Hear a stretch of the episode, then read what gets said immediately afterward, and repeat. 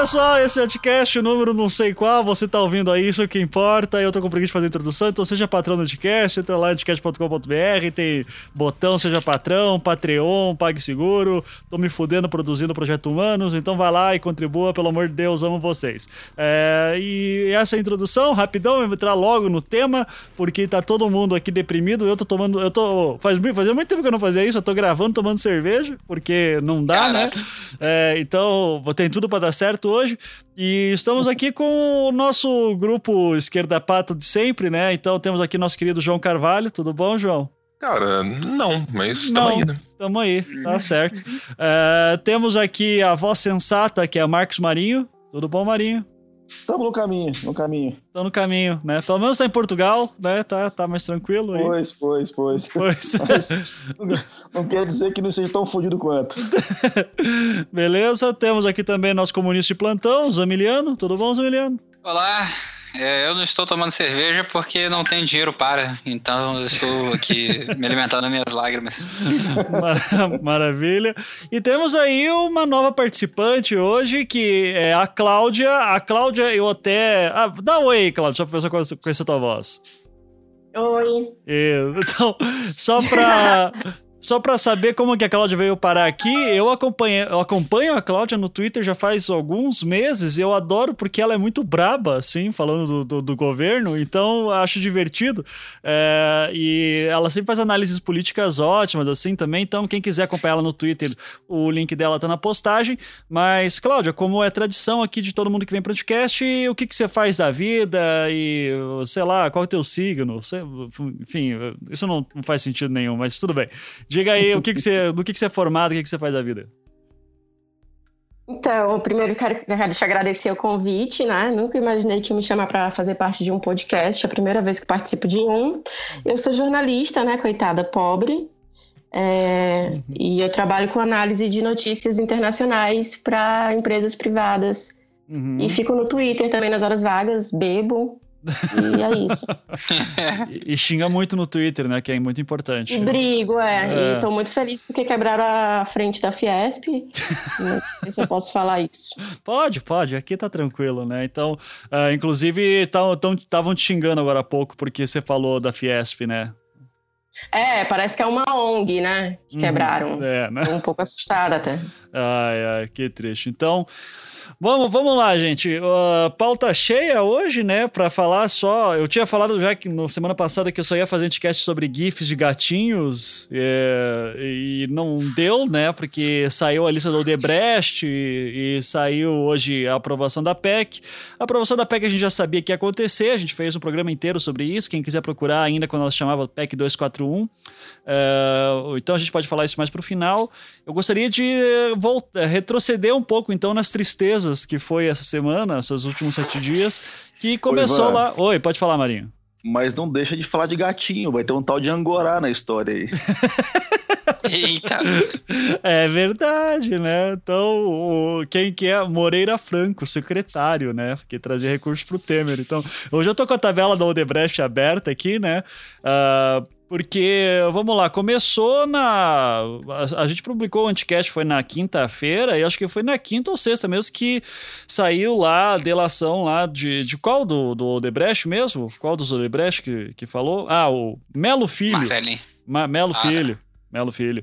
Uh, é o executivo. Que, é, que daí falou lá assim, ó, então os nomes são esses aqui, a gente dava dinheiro assim e tal, e, e botou pra fuder. E apareceu lá o Michel Temer, 10 milhões, né? O, o, daí, assim, explicando os nomes de cada um, né? Tinha um tal de Caju, que era o Romero Jucá, ninguém conseguiu fazer associação, né? Extremamente criativo, né? Uh, mas é interessante também, uh, os nomes são uma coisa interessante que a gente tem que, em algum momento, se perguntar qual seria o seu nome na lista do Odebrecht, né? Então. Sim, eu, tenho... cara, caranguejo é o melhor de todos, cara. Pelo amor de Deus. Eduardo do Cunha Caranguejo. Mas é. O, o, o, Ju, o João. Desculpa, todo feio pra mim é o melhor de todos. a única Não, cara, coisa né, pior do que o todo lá, né? feio né? é a reação dele questionando todo feio. Ele não questiona a corrupção, ele não questiona né, os milhões de viados, não.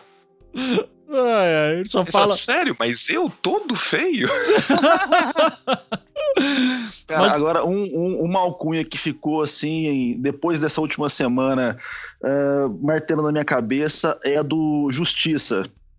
Vulgo sim. Renan Calheiros. Aham, uhum, sim. E aí, sim. depois de toda vai e vem do, do STF com ele, pá. Eu falei, caralho, bicho, há uma premonição nessa história, então tem gente que sabe muito mais do que a gente sabe. Então, na verdade, uh, até tem. Eu tava lendo uma análise, não vou lembrar de quem agora, mas que o Renan Calheiros trabalhou uh, no STF. Alguém lembra exatamente de que, que momento que foi? Uh, tô tentando achar aqui na ficha dele. Ó, oh, ministro, Sempre, ministro né? é ministro da Justiça. Foi ministro da Justiça em 98 e 99. Então. Na época de ouro. Lembrando que uma coisa interessante dessa lista Odebrecht é que parece que ela tem dados desde a década de 50, cara, se não me engano. Que tem... que é isso? É, é isso, velho. É, tipo, é, é, velho pra caralho. Então, assim, o fato de, do Renan Calheiro ser chamado de Justiça e ele ter sido ministro da Justiça no segundo governo FHC Uh, então, né? Então é casa antiga, então.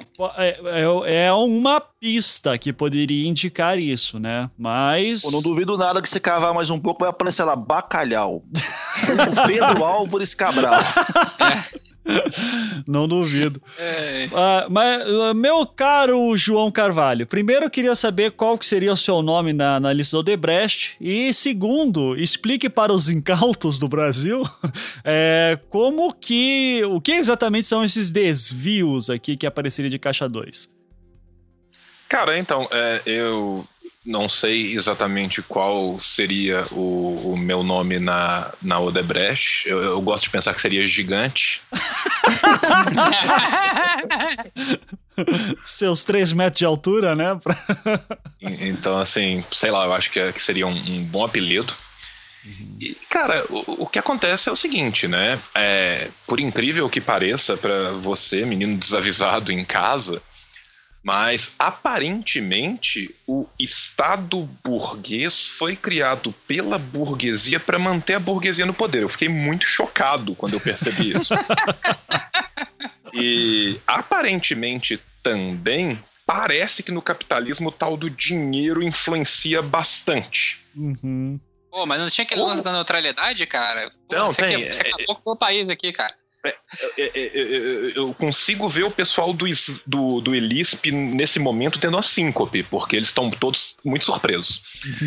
Mas a verdade é que, tipo, dado o fato de que o governo controla boa parte do dinheiro que roda no país através do orçamento público, das compras públicas, das contas, dos investimentos, dos programas de investimento os grupos que pululam em volta do grande capital, eles precisam de ter um esquema para que eles participem dessa vultosa fonte constante de dinheiro que é o governo.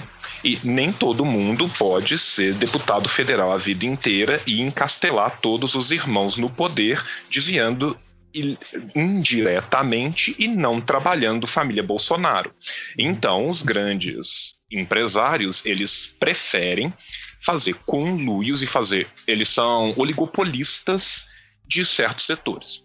A Odebrecht, ela é apenas uma de várias, e por várias eu não digo tantas assim, são quatro, cinco, seis grandes empresas, né? A gente vai pensar aí na Andrade Gutierrez, gastou vários outros grandes eh, empresas que fazem um oligopólio da construção de outros setores, e elas se revezam em licitações públicas, em parcerias público-privadas, em compras estatais e coisas congêneres para estar tá sempre participando.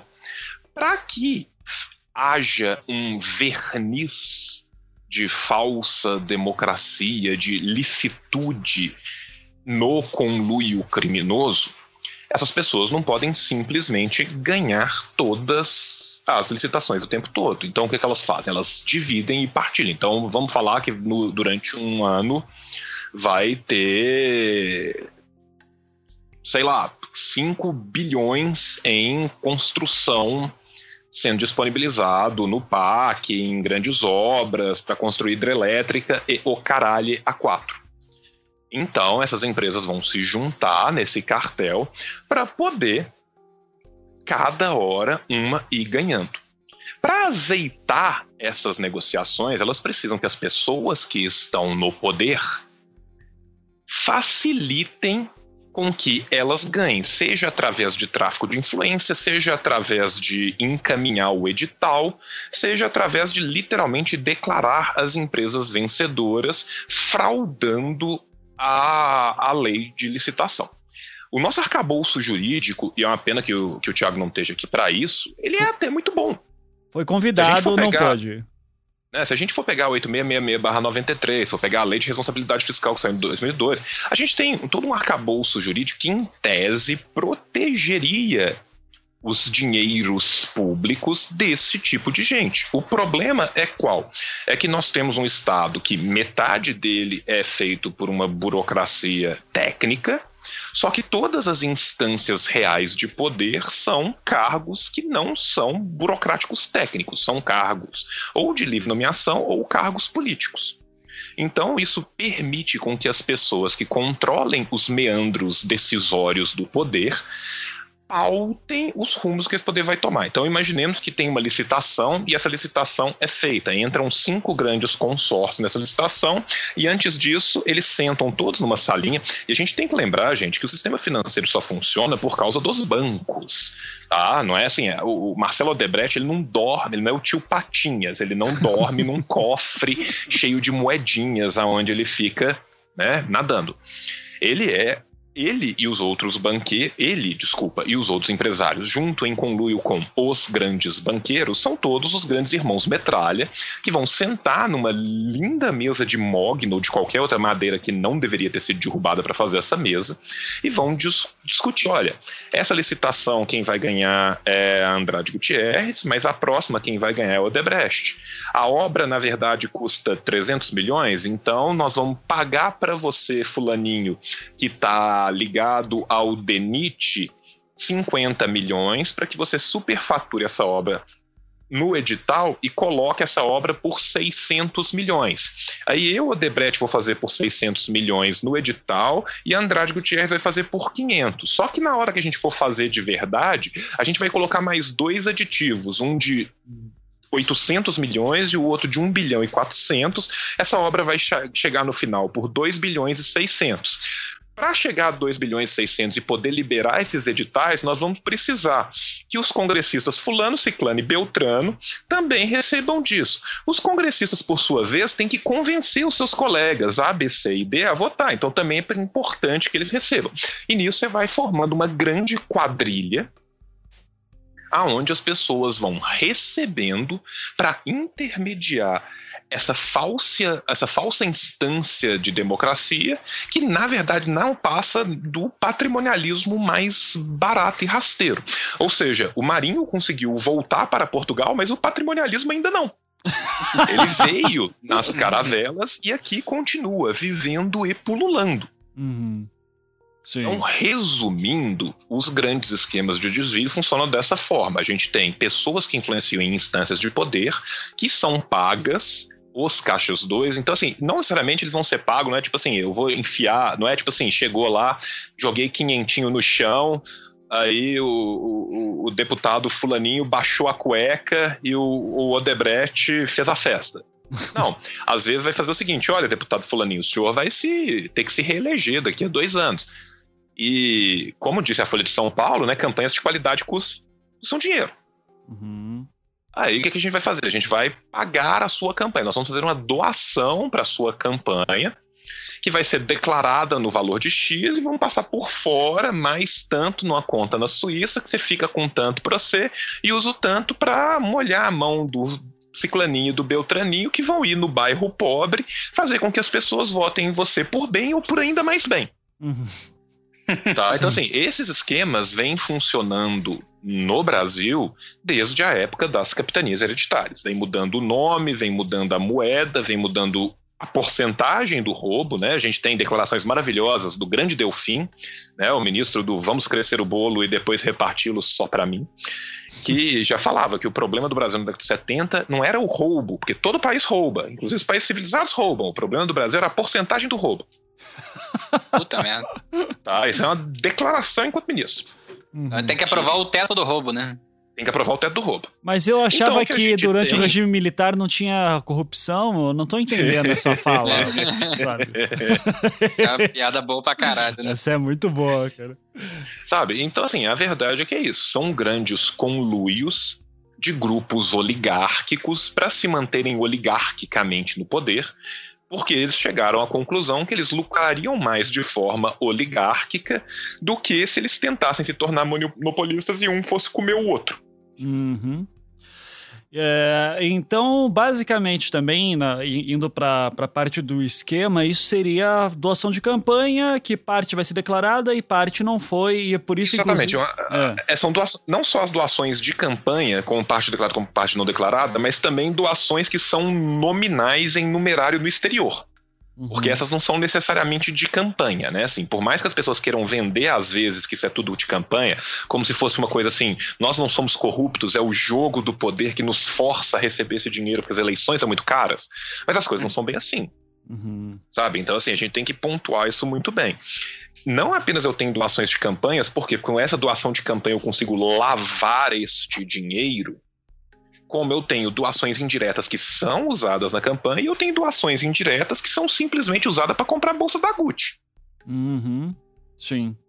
E isso, no caso aqui, a gente tem a Odebrecht que foi pega, mas grandes doadores de campanha a gente tem por aí. Itaú, Andrade Gutierrez, o Santander. Santander. Puta, tem um conto Se você Santander. pegar todos os bancos, Ivan, e isso a gente tem que colocar um, um pingo no i aqui que é muito importante. Se você pegar a última campanha presidencial e você pegar quem foram os doadores do PT, quem foram os doadores do PSDB, quem foram os doadores do PMDB, você vai ver que são as são os exatos mesmos conglomerados doando de forma equitativa para todos os partidos. Então você pega no setor de telecomunicações, você vai ter lá a Telecom Italia Mobile doando 10 milhões para o PSDB, 9 milhões para o PT e 7 para o PMDB. Aí a Vivo doa 10 para o PT, 9 para o PMDB e 7 para o PSDB. E aí quando você vai ver no final, todos os grandes interessados em mercados multibilionários são doadores de todas as campanhas. Ou seja, independente de quem ganhar, essas pessoas vão ter o rabo preso com aqueles que tornaram possível que eles lá estivessem, Uhum. tá? Então, assim, independente de quem está no poder, são os mesmos doadores para os mesmos partidos.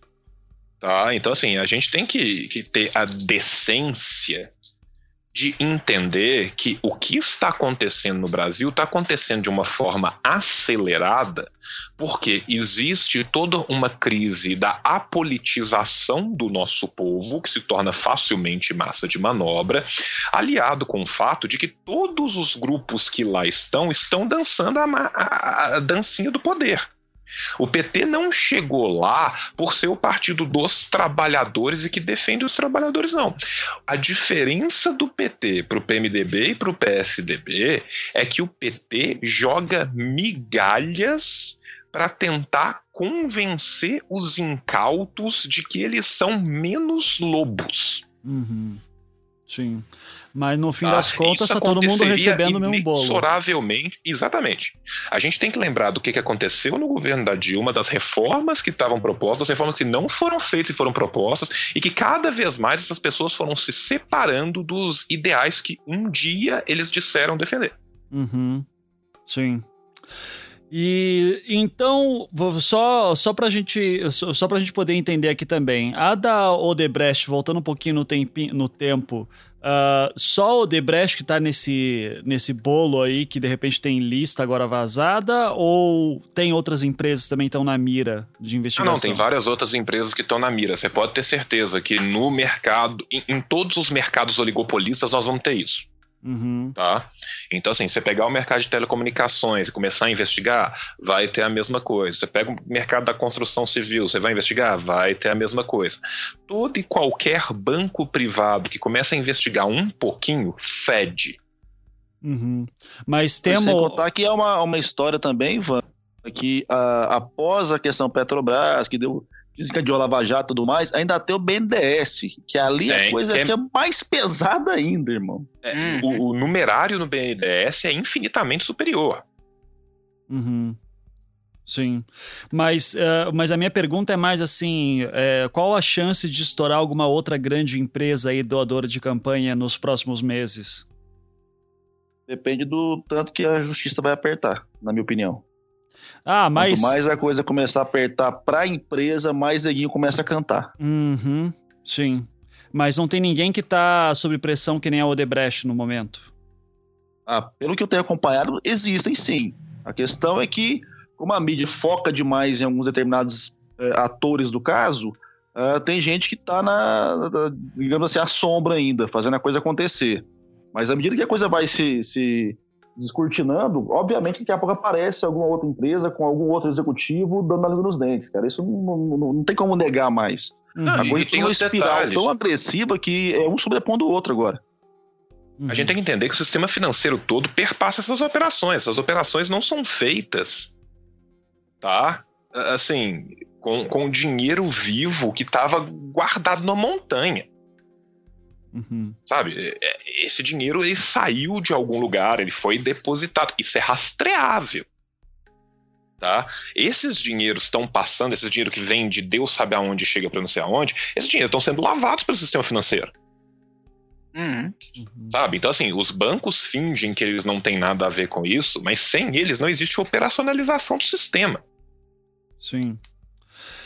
É, então basicamente o, o, buraco é muito fundo, mas conseguiram é, bater em alguma coisa aqui que foi da Odebrecht. Isso foi ano passado, né? 2015, que eu me lembro, assim, que foi preso uh, o pessoal da Odebrecht por causa da Lava Jato. E, e, que daí teve todo esse, esse tempo de delação, daí tinha vazado a lista, e agora com o depoimento, o primeiro depoimento do Melo Filho, lembrando que tem mais, acho que 70 e poucos executivos Odebrecht que, que vão ainda vão... Porque isso faz parte do acordo do Odebrecht. A gente tem que lembrar que esta grande empresa brasileira está fechando um acordo para pagar alguns vários bilhões e se livrar disso. Uhum. E continuar operando como se nada nunca tivesse acontecido. E só porque foram pegos. mudar de nome. Uhum. E só porque foram pegos também, né? Porque se não fosse. Só porque foram pegos. É. Se a gente for pensar no esquema de Mariana, o que aconteceu, a gente já tem as nossas queridas mineradoras aqui fingindo que estão dando prejuízo que vão fechar com lucro presumido de 2 bilhões no ano. Uhum. Sim. Uhum. É. Operando a 40%, lucro presumido de 2 bilhões. E reclamando que vai fechar e pedindo linha do BNDES. ah, é. é. que nem banco também, né? O Banco do Brasil com, fechando com lucro e tendo que demitir 9 mil funcionários, cara. É, então, vai, vai, vai, vai longe essa história ainda, né? Uh, mas vamos lá, nessa questão então da, uh, da Odebrecht, o que a primeira coisa que chamou a atenção e que muita gente começou a procurar foi o fato de que pelo menos nessa primeira uh, nesse primeiro depoimento do Melo Filho não aparece a Dilma, né, que tanto foi falada também e que estaria sobre a investigação também da Lava Jato. Uh, a Cláudia, você tem alguma ideia se o que, que, pode acontecer se a Dilma aparece em outras delações? Ou sabe qual é a situação da Dilma nesse sentido? Não, não sei e acho que ela não vai aparecer mesmo. O que tá me, me chama mais atenção nisso tudo é a figura do Sérgio Moro, né? Que parece que tá ficando cada vez mais contraditória e eu vejo pessoas meio que antipatizando cada vez mais com ele. Uhum. É, eu acho que ele imaginava que ia ter um apoio sempre restrito, né, por conta da, das emissoras e tudo. Mas é, ele está promovendo um pouco que o contrário. Eu vejo pela minha mãe, por exemplo, que votou no Aécio, hoje em dia ela acha que o Lula é honesto. E não uhum. pelos fatos, simplesmente porque ela, hoje em dia, detesta o Sérgio Moro, né? Uhum. E acho que isso também teve uma, deu uma equilibrada nessa semana. Sim. O risco da Dilma aparecer um pouco, mas não sei, não, faço ideia mesmo. É. Só sei que o risco do Temer fracassar aumentou, né? Isso é óbvio. Aham. É, o, o que a, a Pô, ligação. mas ele, mas ele não é o homem do ano, pô. É, Caralho. o te- Só, é. só lembrando que ele também ganhou um importantíssimo prêmio do, do grupo do João Dória, né? Uhum. Do- É mesmo? E, é, ganhou, ganhou um prêmio do, do LEAD, né? Do, do grupo lá do, do João Dória, que é o grupo de, de, de, de extorsão estatal do João Dória, né? Porque aparentemente uma revista dele que tem uma tiragem de 5 mil para classe A, né? Vem cobrando centenas de milhares de reais do governo de São Paulo para fazer grandes reportagens, né? Uhum. Então, assim, mas esse grande grupo, esse prêmio tão prestigioso, foi dado ao Temer, também foi dado um prêmio ao Alckmin, né? O Alckmin, lembrando sempre que ele ganhou o prêmio de gestão de águas, né? O Brasil é o país onde o Alckmin ganhou de gestão de águas, Ah, é. sabe? É, é- depois disso, o Dado Dolabella Bela vai fazer o feministo do ano e vai dar pro goleiro Bruno, você entendeu? É tipo, Que horror. é, o, o Brasil é um show de horrores institucionalizado. Uhum. É, a gente assiste a cada dia, não é nem o enterro do bom senso, não. É o vilipêndio do cadáver do bom senso. Uhum. Cara, o João, mas isso, isso é tão interessante, a gente, até, a gente já falou sobre isso em outro programa. A coisa tá ficando assim, tão, tão surreal, tão surreal, que ah, ah, essas estruturas que tentam manter algum, sei lá, alguma casquinha de normalidade nesse processo maluco, político e econômico que tá escancarado, assim, tá sendo vomitado na cara do povo todo dia, elas perderam ah, o mais fino bom senso de saber como deixar de projetar alguma coisa ou como ficar calada na hora certa, porque estão sendo veiculadas é, coisas, tipo esse prêmio do, do Temer e, e mais algumas notícias, dos piores momentos possíveis. Ou seja, para um povo que até então nem fazia muita ideia que existia esse tipo de coisa, porque é uma esfera muito estratosférica do poder, começa a receber isso né, como um tapa na cara no mesmo momento que recebe uma dedada no rabo, porque é, é muito louco o que está acontecendo. Uhum. Agora, com essa questão, você ter muito mais disseminação de conteúdo através da- das mídias digitais, cara, isso vai gerando uma revolta crescente que dá no que dá. Brasília hoje estava pegando fogo. Sim, né? Então, quer dizer, os caras estão tão, tão fora da realidade, sabe, do, do Mas, brasileiro, Marinho, que estão eu- eu- cagando eu- desse jeito. Cara, eu, eu acho que é exatamente isso. A, a, a minha grande tese é o seguinte: essas pessoas, esses grupos, eles estão encastelados no poder há várias gerações, tá? Assim, entra um daqui, sai outro de lá, muda um sobrenome daqui, muda um sobrenome de lá. Mas se a gente pegar os sobrenomes, voltar lá no Império e vier até agora, não são tão diferentes assim. É só pensar os Andradas, né? Assim, a gente tem nomes históricos no Brasil, famílias que estão encasteladas no poder brasileiro há 200 anos, há 250 anos. Tá? Existe na classe dominante, não é uma leve certeza, é uma certeza indelével e absoluta que não pega nada. Esse pessoal parte do pressuposto que eles são completamente imunes à lei. Tá? Você vê isso pela empáfia, por exemplo, com que o Cunha se porta a sua carreira inteira. Uhum. Você vê isso no Renan simplesmente virando e falando assim: avisa pro Supremo que eu não tô, não.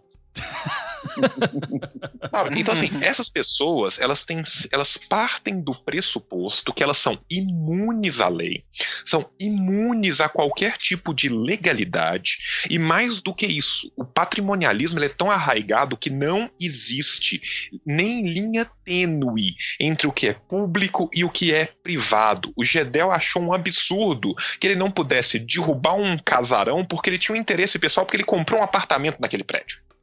É, e, a pessoa fala isso numa entrevista porque ela tem a mais plena certeza da impunidade.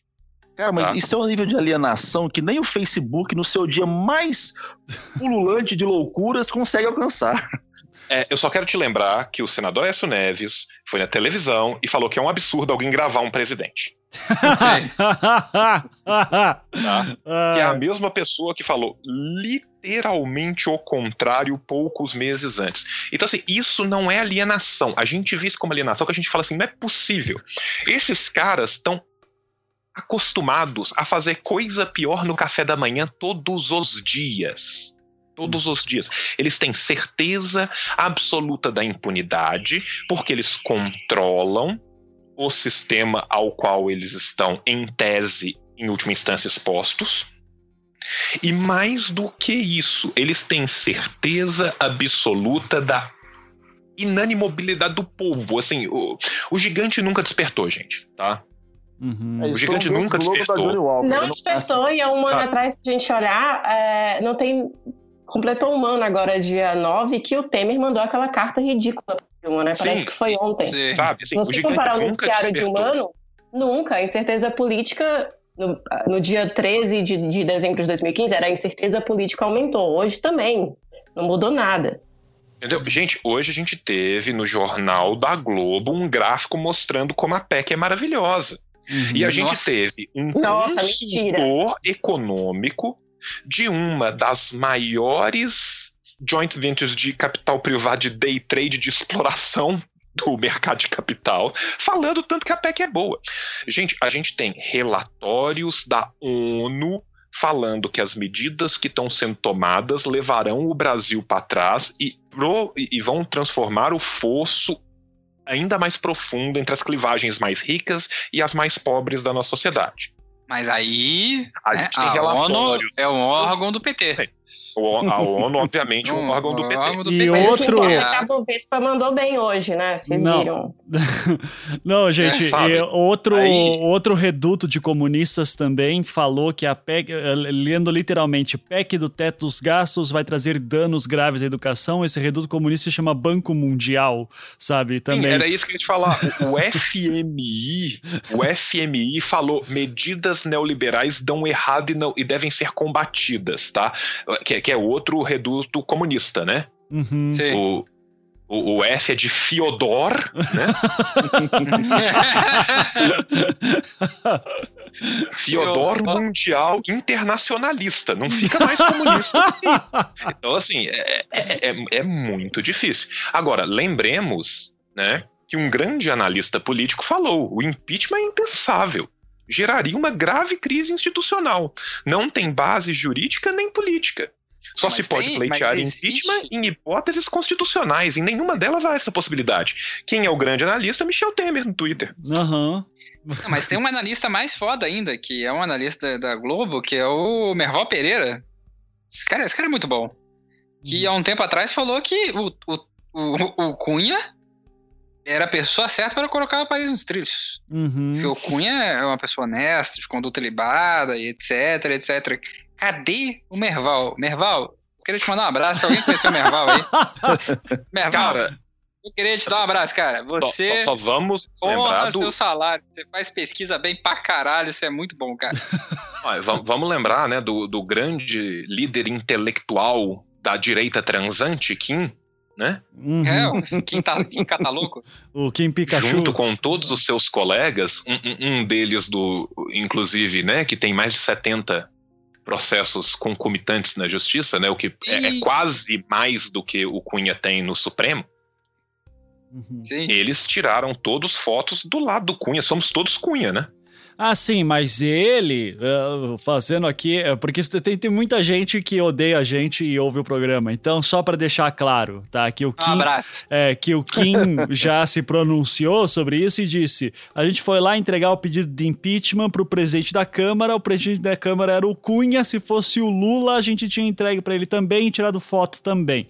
Então, E feita a hashtag também. é, então, cara, é isso, né? Tô- Ah, eu sei. Mas aí, aí um, um ponto que eu queria colocar, então. Essa, essa loucura toda que o, que o João desenhou muito bem, eh, a mim, pegando qualquer manual eh, o mais simplista do universo sobre política, o que fica claro em relação ao que está acontecendo no Brasil hoje é justamente um descolamento total da política Uhum. que está sendo, tá sendo feito hoje pelo sistema eh, parlamentar do Brasil, o sistema político do Brasil, de modo geral, é um descolamento de qualquer manual mais chinfrim de política de qualquer boteco que você vá frequentar.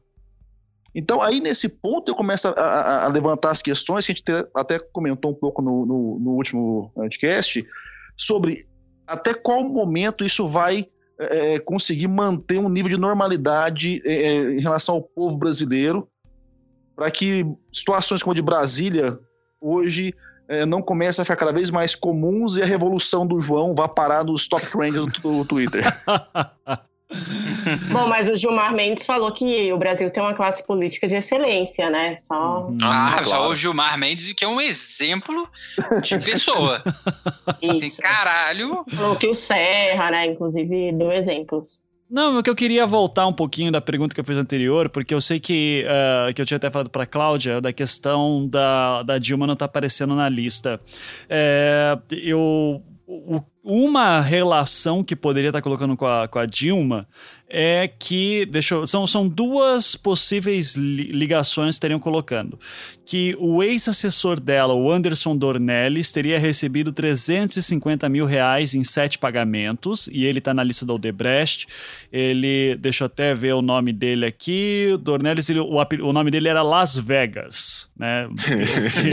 elegante, elegante. Ele, a, a primeira coisa, a, a possível primeira ligação com a Dilma seria através do assessor dela Uh, uma coisa, só que daí eu acho estranho, porque assim, como é que o Michel Temer ganha 10 milhões, segundo o Odebrecht, uh, e, e o, a Dilma, o assessor da Dilma ganha 350 mil? Cara, isso aqui é peixe pequeno se a Dilma tivesse ganho qualquer coisa também por, por Caixa 2.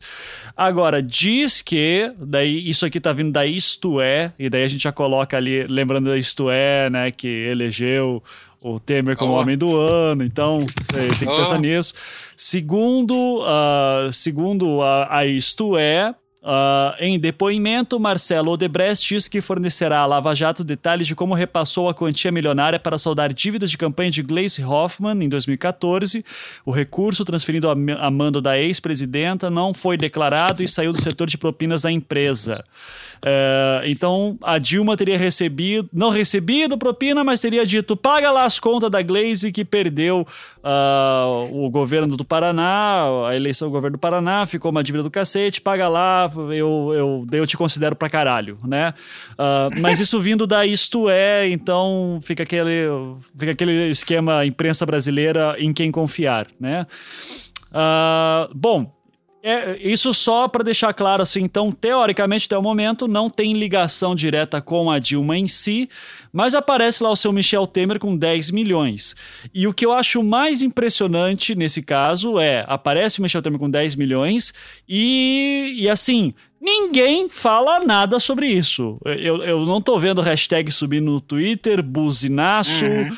É, cadê panela? Cadê panela? Cara, é, a ponto de, de novo, assim, a, a gente tá numa situação, cara, que parece que também já, já a, a, hoje apareceu de novo notícias de galera querendo tirar o Temer lá de dentro para forçar a eleição direta ainda esse ano. Aliás, pro ano Até que vem. o Caiado veio, foi a púlpito, cara, Isso, o Caiado. renunciar. O Isso, Caiado. o Caiado, exatamente, bem lembrado. E daí o que vem a questão, né, cara, eu super apoio o, o Temer sair e ter eleição direta. Agora, vindo do Caiado, isso hum, eu já fico. O que ah, que tá você viu que a Marina Silva também apoiou, né? Ah, cara, o, o, cara, o, Ivan, Ivan, pelo amor ah. de Deus, olha só a situação que a gente tá vivendo. A gente tá vivendo uma situação em que Renan Calheiros, esse, essa candura de ser humano, é, vem defender, e olha só, aí as pessoas que são a favor né, da, do abolicionismo penal que estão me ouvindo é, nesse momento devem, devem ficar com a faca apontada para o peito é, falando que não, as pessoas não podem ser presas e obrigadas é, pela prisão e pelos seus, os seus é, anos e anos a fio de, de sentença a fazerem a, a, a, delação premiada. Isso é tortura. Uhum. Mas tem bastante... Aí logo é. depois, uhum. o nome dele parece uma caralhada de coisa. Mas porra, que coincidência do demônio, cara. Olha a merda. O cara pega uma pauta que é uma pauta extremamente humanitária. Uhum, sabe? Sim. Da, da, questão de tortura, do processo de, de pressão psicológica sobre o ser humano, etc, etc, etc. E ele consegue usar a favor dele, sabe? É, é, tá é tão foda. ruim o negócio. E é. que daqui a pouco a gente tá tendo que virar e falar assim, não, é. é o que, que eu faço aqui? Não, mas o Renan Calheiros concordou com vocês. Pô, não, não é assim. Que foi o mesmo papo que a gente teve semana passada também com a questão da 10 medidas contra a corrupção e abuso do poder, né? Que a gente tava assim, cara, abuso do poder, a gente é, é contra isso, obviamente, tá acontecendo abusos, mas aí você vê quem tá votando a favor e quem tá contra e você fica num perdidaço, cara. Do tipo, estão é, se apropriando de certas, uh, medi certas agendas, assim, que a gente fica maluco de ver quem que tá indo. É, e, e, daí eu quero voltar, que a Cláudia falou, queria saber quem que é a feia, a Lidice da Mata. O, e o João falou: Ah, Lidice tem história. Uh, qual que é a história aí, João? O que, que, que ela. que, que ela Não, tem de cara, a, a senadora Alice da Mata, ela é do PSB da Bahia, e o PSB é um partido que, tipo assim, é mais um desses partidos brasileiros que o, o nome tinha que ser, né, assim, mudado com al, alguma presteza, né? Partido Mas se for- Socialista Se for Brasileiro. fazer ressignificação de nome de partido no Brasil, acho que não sobra um, né, João? Não, eu, eu, eu, eu, eu, sinceramente acho que sobram três. Sim. Quem? Mas, assim, a- oi? Quem que, quem É, que quem? sobra? O Como? PSTU, não, não, não, não acho que ele vai mudar o nome. Talvez para partido treteiro trotskista, que seria melhor. Nossa, O. PCO do Rui Costa Pimenta. O, o PCO tá de bom tamanho, o PCB tá de bom tamanho. O, o No pessoal novo, tá bem ali mesmo, agora. sabe? Então, assim, tem alguns que estão ali, cara. Agora, Partido Ah, é, Socialista e- Brasileiro, cara. Ah, mas você ia falar Sim. que o PSDB é social-democrata? Não, não é, cara. Não, Devia não. chamar Partido Neoliberal do Brasil. PT, Uhum. trabalhadores, que lindo. Não, não é.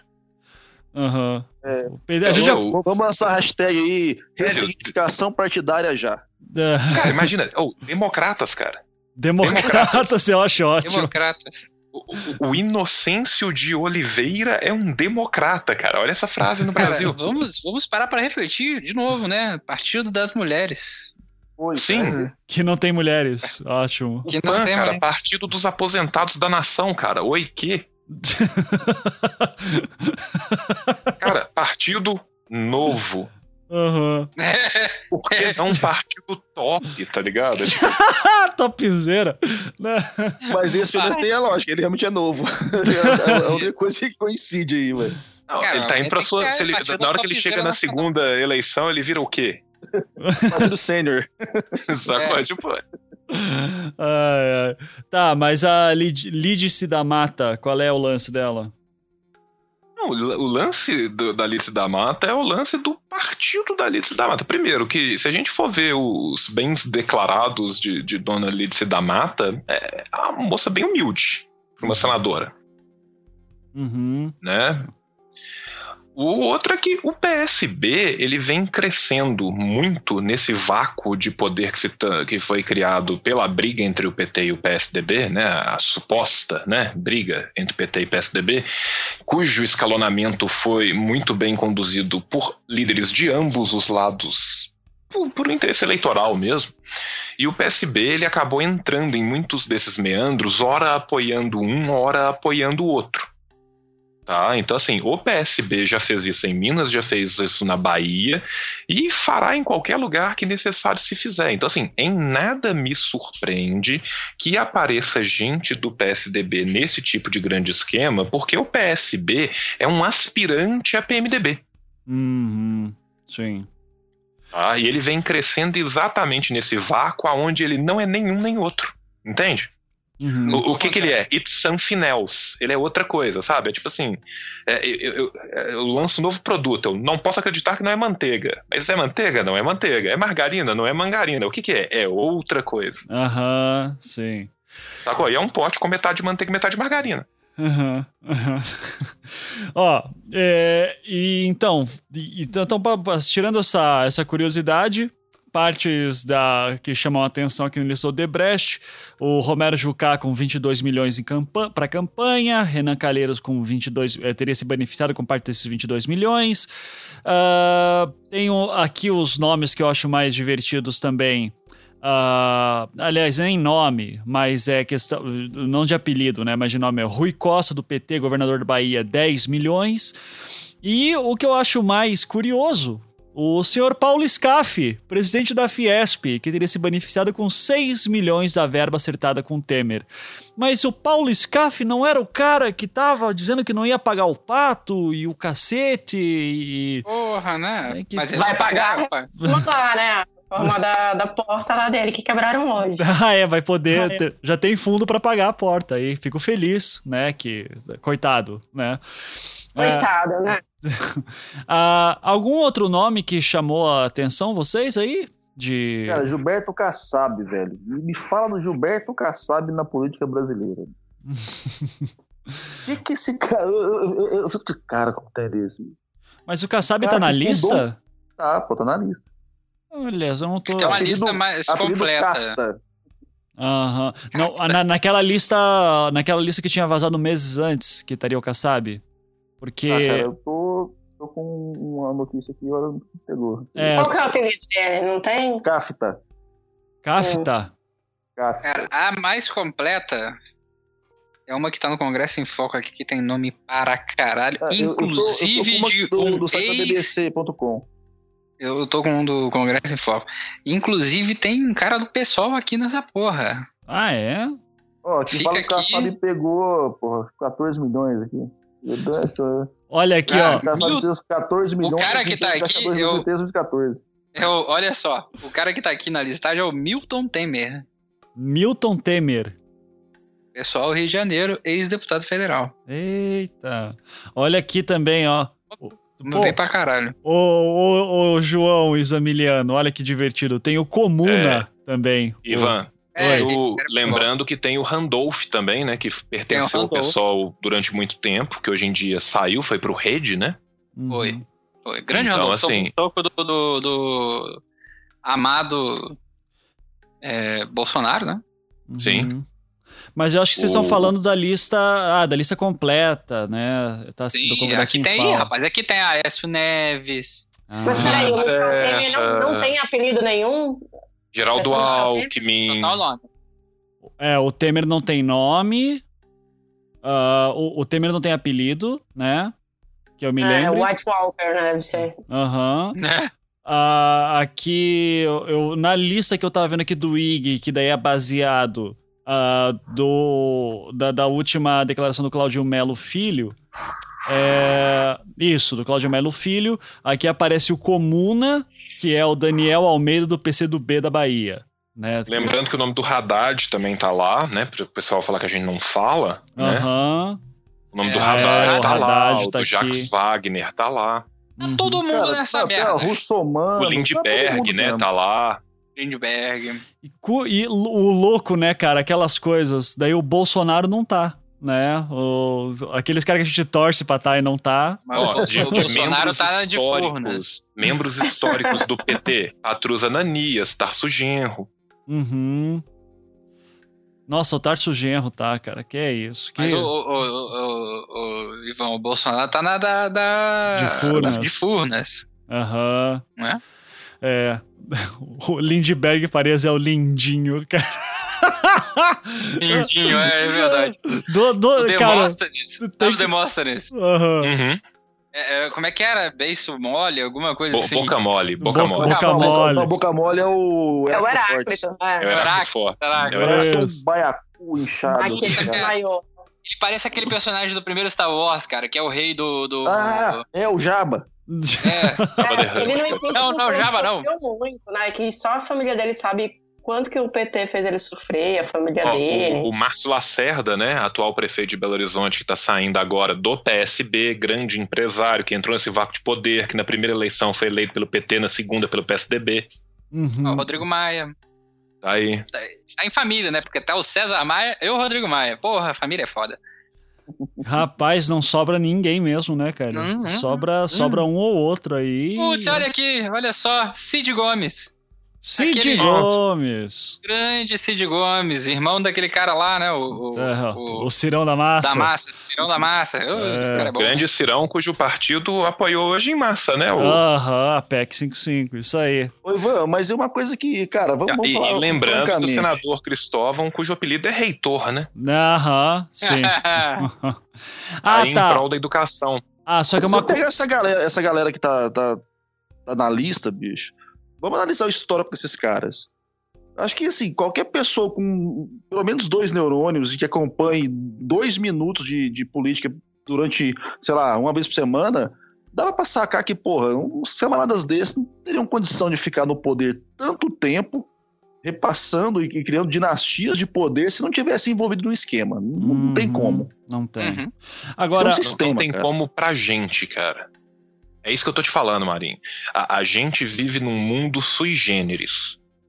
uhum, No- Nós estamos dentro da academia ou próximos da academia. Nós somos pessoas extremamente privilegiadas que têm um acesso à educação fora do comum. Se a gente somar aqui a nossa escolaridade, provavelmente neste podcast vai dar o que dá em meio chão de fábrica uhum, sabe? Então, assim, é muito fácil pra gente ver isso, é muito natural pra gente ver isso. A gente não precisa ir longe, é só entrar no grupo de WhatsApp da sua família pra você ver que gente tão privilegiada quanto a gente muitas vezes é completamente analfabeto politicamente. Espalha as correntes mais rasteiras, não tem noção nenhuma de nada. Isso é muito claro para 0,1% da população. Uhum. Rapaz, E nós somos fala, eu tô- eu tô- eu tô no- 0,1% falando para 0,01. Quem vai no nos grupo- ouvir já sabe. Eu tô no grupo de WhatsApp do, do meu sindicato. Puta, cara, tem dia que eu olho aquele negócio e eu fico com uma vontade de meter o pé na boca. Cara, a- a- Caralho. Falta educação política demais. O brasileiro mede alfabeto político, as elites insistem que assim ele permaneça e não vejo ele ficando muito incomodado com isso, cara. Vocês não acham é que isso é só vaidade também dessas pessoas que recebem o- esse tipo de WhatsApp? Desculpa te interromper. Recebe o quê? Que recebem essas notícias. Eu, por exemplo, hoje mandei uma notícia de que o tal do Dalton de Lasanha lá, que eu não sei falar É. o nome dele. Aliás, É, falou, falou que o grande inimigo da Lava Jato é o Michel Temer. Eu mandei isso no grupo de família e ninguém comentou, as pessoas ignoraram. Uhum. E eu tentei avaliar isso. Por que, que ignoraram? É por vaidade de falar, puxa, talvez eu tenha enganado? Dissonância cognitiva. Não, esse é o Ah, eu- raciocínio, raciocínio binário de que, ah, não, se eu falar mal do Temer agora, vão falar que eu, sou a favor da Dilma ou do Lula. É. E agora, só também fazendo um adendo aqui, que pro, pro ouvinte entender, eu, eu tô vendo aqui uma. Eu tô dando prioridade aqui para uma lista que é baseada no depoimento do Cláudio Melo Filho, que aconteceu aqui do dia 10 de dezembro. Ah, a lista completa, que daí tem nome pra caralho, que aparece o nome da Glaze, enfim, um monte de gente. ah, ela saiu em março desse ano, em, de 20, é- essa matéria aqui do Congresso em Foco é do dia 28 de março. Os dois links estão na postagem para quem quiser ver. É, e eu tô citando isso porque um do- eu tô lembrando agora que apareceu aqui o nome de uma deputada estadual do Rio Grande do Sul, a Manuela Dávila, cujo apelido é Avião. E daí vocês imaginam por quê, né? Ah, que de fato ela é uma mulher muito bonita, enfim. E, e daí eu lembro de ver uma declaração da Manuela Dávila, e daí vem o ponto se isso é real ou não, mas em que ela diz que de fato parece que a Odebrecht teria feito proposta para ela. É, mas ela não teria aceitado. Então, essa lista aqui, com mais de 300 nomes, que é a lista completa, é, seria uma lista de pessoas que podem ter recebido ou não. Tá? Então, Aí, aí, Ivan, eu vou te fazer uma pergunta, cara. Eu sou juiz de Magic the Gathering competitivo, boa. Porra! Ó, tá, momento isso é um currículo bom. tá? Eu, eu sou juiz de Magic the Gathering competitivo e num campeonato, se alguém te propõe a roubar e você simplesmente não aceita, mas você não denuncia ao juiz que houve uma proposta de roubo, se isso é descoberto, os dois são desqualificados. Eu me pergunto o seguinte: uma grande empresa se aproxima de alguém do do B e propõe a ela um grande esquema. Aí ela fala assim: olha, eu não vou querer, não, mas eu vou ficar calado aqui de boa Aham. e tal. E- Pô, gente, não me, não me liga mais, não, tá? Porque, ó, achei feio. Sim.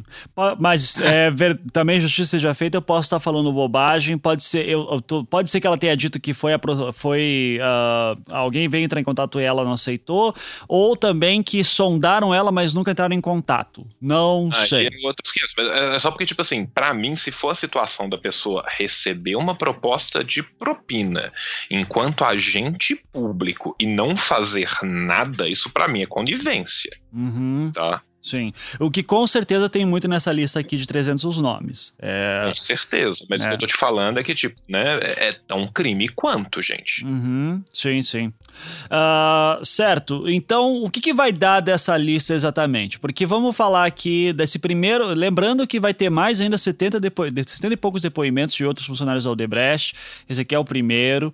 Uh, que daí, inclusive, parece que vazou, né? E daí agora já estão falando que não, porque vazou, não pode mais quem, quem falou isso foi o Gilmar Mendes mesmo? Que... Gilmar Mendes, Gilmar Mendes quer anular. Quer anular porque vazou, ah, né? Agora ele quer anular, né? É, tá certo. É, é aquela é coisa. É caralho, é, se o cara comete um assassinato, mas na hora do depoimento isso vaza, ele, ele, não tem que cumprir mais cadeia, não. É assim que funciona a lei. Exato. Então, uh, desses nomes aqui, que tem o Eliseu, pa, o Eliseu Padilha, o Calheiros, o Gedel, tem, tem gente pra caralho aqui, o Rodrigo Maia, que a gente já falou, é, o Delcídio Amaral.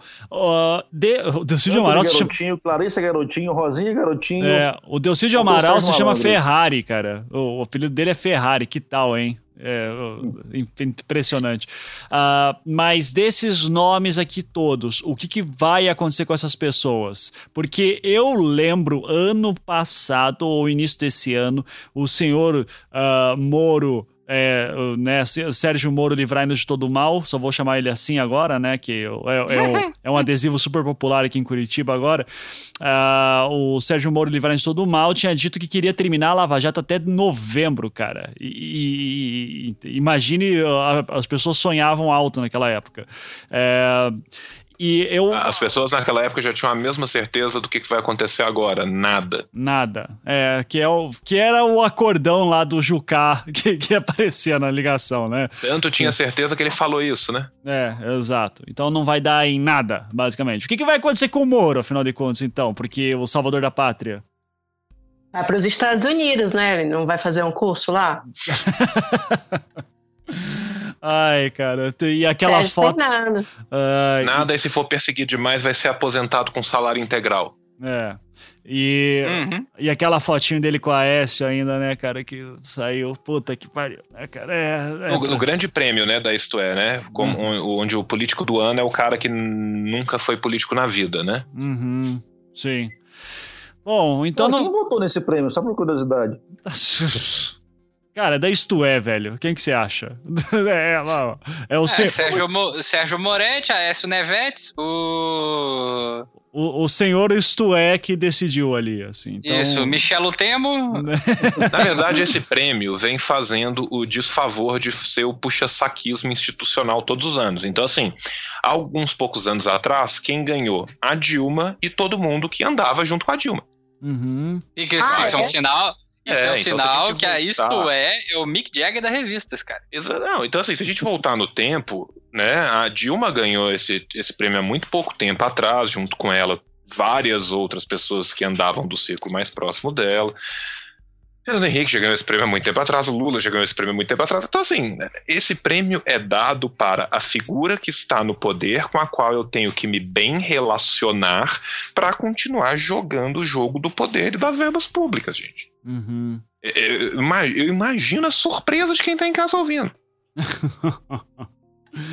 Ah, é. é e... eu, tô, eu tô achando a Veja quase uma capricho, assim, perto da Isto É, sabe? É, eu tô tentando aqui achar a lista de outros vencedores da, da Isto É no passado e bizarramente eu tô, eu tô não tent... encontro. Eu tô tentando achar o bom senso aqui no, na minha lixeira. eu tô tentando achar o nome da Dilma, se ela aparecer, Eita, qual seria? Uhum. É, mas eu tô tentando achar esperança. Ah, mas eu acho que ia ser alguma coisa relacionada à Mônica do. do... Ah, eu acho que seria Rainha dos Dragões, é, alguma coisa Game seria of Thrones. Gerentona. A não queimada. É. Eu acho que seria a gerente. Né? Lady Gaga, sei lá. Lady Gaga. Bom, gente, então lista do Debrecht não vai dar em nada? É, vamos, vamos é, ver aí, né? Ah, tem, tem, deve, ó, deve eu, queimar uma meia dúzia aí, pelo menos, para satisfazer a audiência. Uhum. Uma meia dúziazinha deve ser queimada. Agora o restante... E depois volta. É. Depois que aprovar essa PEC hoje, acho que não vai dar em nada, porque a gente já viu as ações subindo e Cara, mas é, olha só. internacional muito positivo, Não, mas, mas, falando até do Temer como chefe de Estado, assim. mas há uma mágoa Pô, no coração do chefe. povo, Cláudio. O povo gosta de punir o político. O povo tá na pegada de punir os políticos. Então eles vão ter que punir Isso. alguém.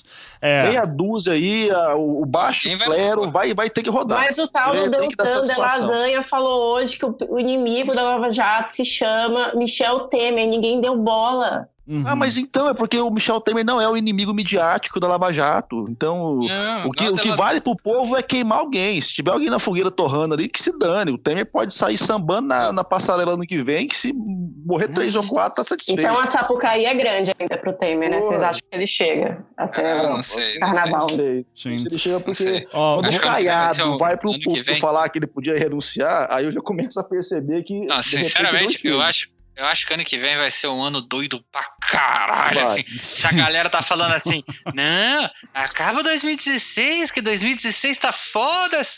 Faz isso comigo, não. Não aguento mais. Cara, vai entrar 2017, mas vai entrar uma trolha na sua vida. Falando assim, oi, tudo bem? Não vai dar Cara, nem pra respirar, né, cara? Caralho. E outra coisa, sobre esse negócio aí da. Ah, não, porque as ações da, da Bolsa subiu, etc. Mas, cara, é óbvio que as ações da Bolsa subiram. A, a Bolsa deve estar empolvorosa e feliz da vida, falando assim: Nó, fi, você tá vendo? Eles aprovaram aquele negócio lá que vai fuder com a Previdência também, vai comer o rabo todo mundo, aí vai ter que todo mundo correr pra Previdência privada. E a gente vai finalmente pegar todos aqueles 400 bilhões que tem todo ano de Previdência pra nós. Ai, que alegria. É. Vamos ficar felizes, gente. Porque o mercado, pra mim, é isso. O mercado de É, ações é isso. só, É um bando de doido em cima de cadeira, querendo saber quem é que vai acertar ou quem é que vai errar a porcaria do burrinho com um taco de beisebol, cara. Eu- e, e um monte de maluco embaixo, sabe, jogando na rinha do pai Tomás lá, como diz o João, né? Pra ver quem é o galo que mata não sei o que. Porra, cara. eu não- o a melhor, a melhor síntese do que é o, o mercado é o episódio do South Park, que eles degolam uma, uma galinha e a galinha sai correndo e aí ela cai na, na, na opção crise. E aí, nossa, estamos em crise! Essa é, é o- é a melhor explicação da crise de 2008 que eu já vi esse episódio de South Park, cara. Melhor do que grande aposta, qualquer coisa É, assim. É, é excelente. Fala aí, João. Prêmio Brasileiros do, do ano 2010, tá? O grande homenageado da noite Ih, foi. Luiz Inácio Lula da Silva, eleito não apenas o brasileiro do ano, mas o brasileiro da década, tá? Eu vou falar o quê, né, cara? E O Hitler o foi capa da brasileiro Time. do ano na política daquele ano foi Aécio Neves. Ê, É. que maravilha. Vou, Ó. vou falar o quê, cara? O Hitler foi capa da Time. Hum, Duas ou três vezes. Sim, mas. A Janaína Pascoal não ganhou nada na, na Isto É, nunca? A Janaína? Olha. E Não, a, né? a brasileira, eleita brasileira do ano, naquele ano de 2010, foi Dilma Rousseff, o político brasileiro do ano, Aécio Neves, e brasileiro da década, Lula. Cara, Maravilha. isso é, isso, isso é Lexotan com vodka. Isso Ó. é Tilenol, Tilenol com taurina. Ah, Gente, eu quero. Eu queria só fazer uma recomendação aqui também para todo mundo, porque eu quero fazer um gancho.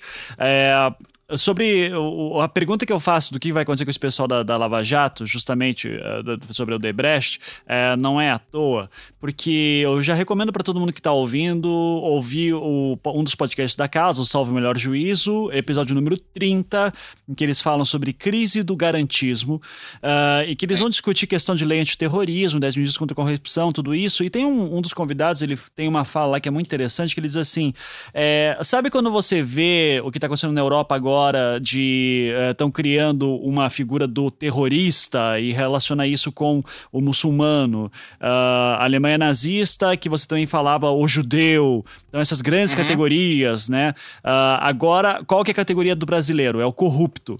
E associ- Uhum. associou-se a questão de uma caça às bruxas ao corrupto, ah, justamente na classe política, e daí vem toda a questão que o Marinho tem falado há tanto tempo já de, ah, dessa descrença política que nós estamos tendo, e que se comprova e também com uma eleição de um Dória, por exemplo, e não é só no Brasil, Cara, com o Trump Calil sendo aqui em eleito. Belo Horizonte. Calil em Belo Horizonte, enfim, né? Ao mesmo tempo também que Cara, tem... a palavra mais falada essa semana, Ivan, foi antipolítica. Aham, O Justus dá uma, uma, uma entrevista, acho que foi pro, pro Estadão, não sei, pra Folha, falando sobre antipolítica.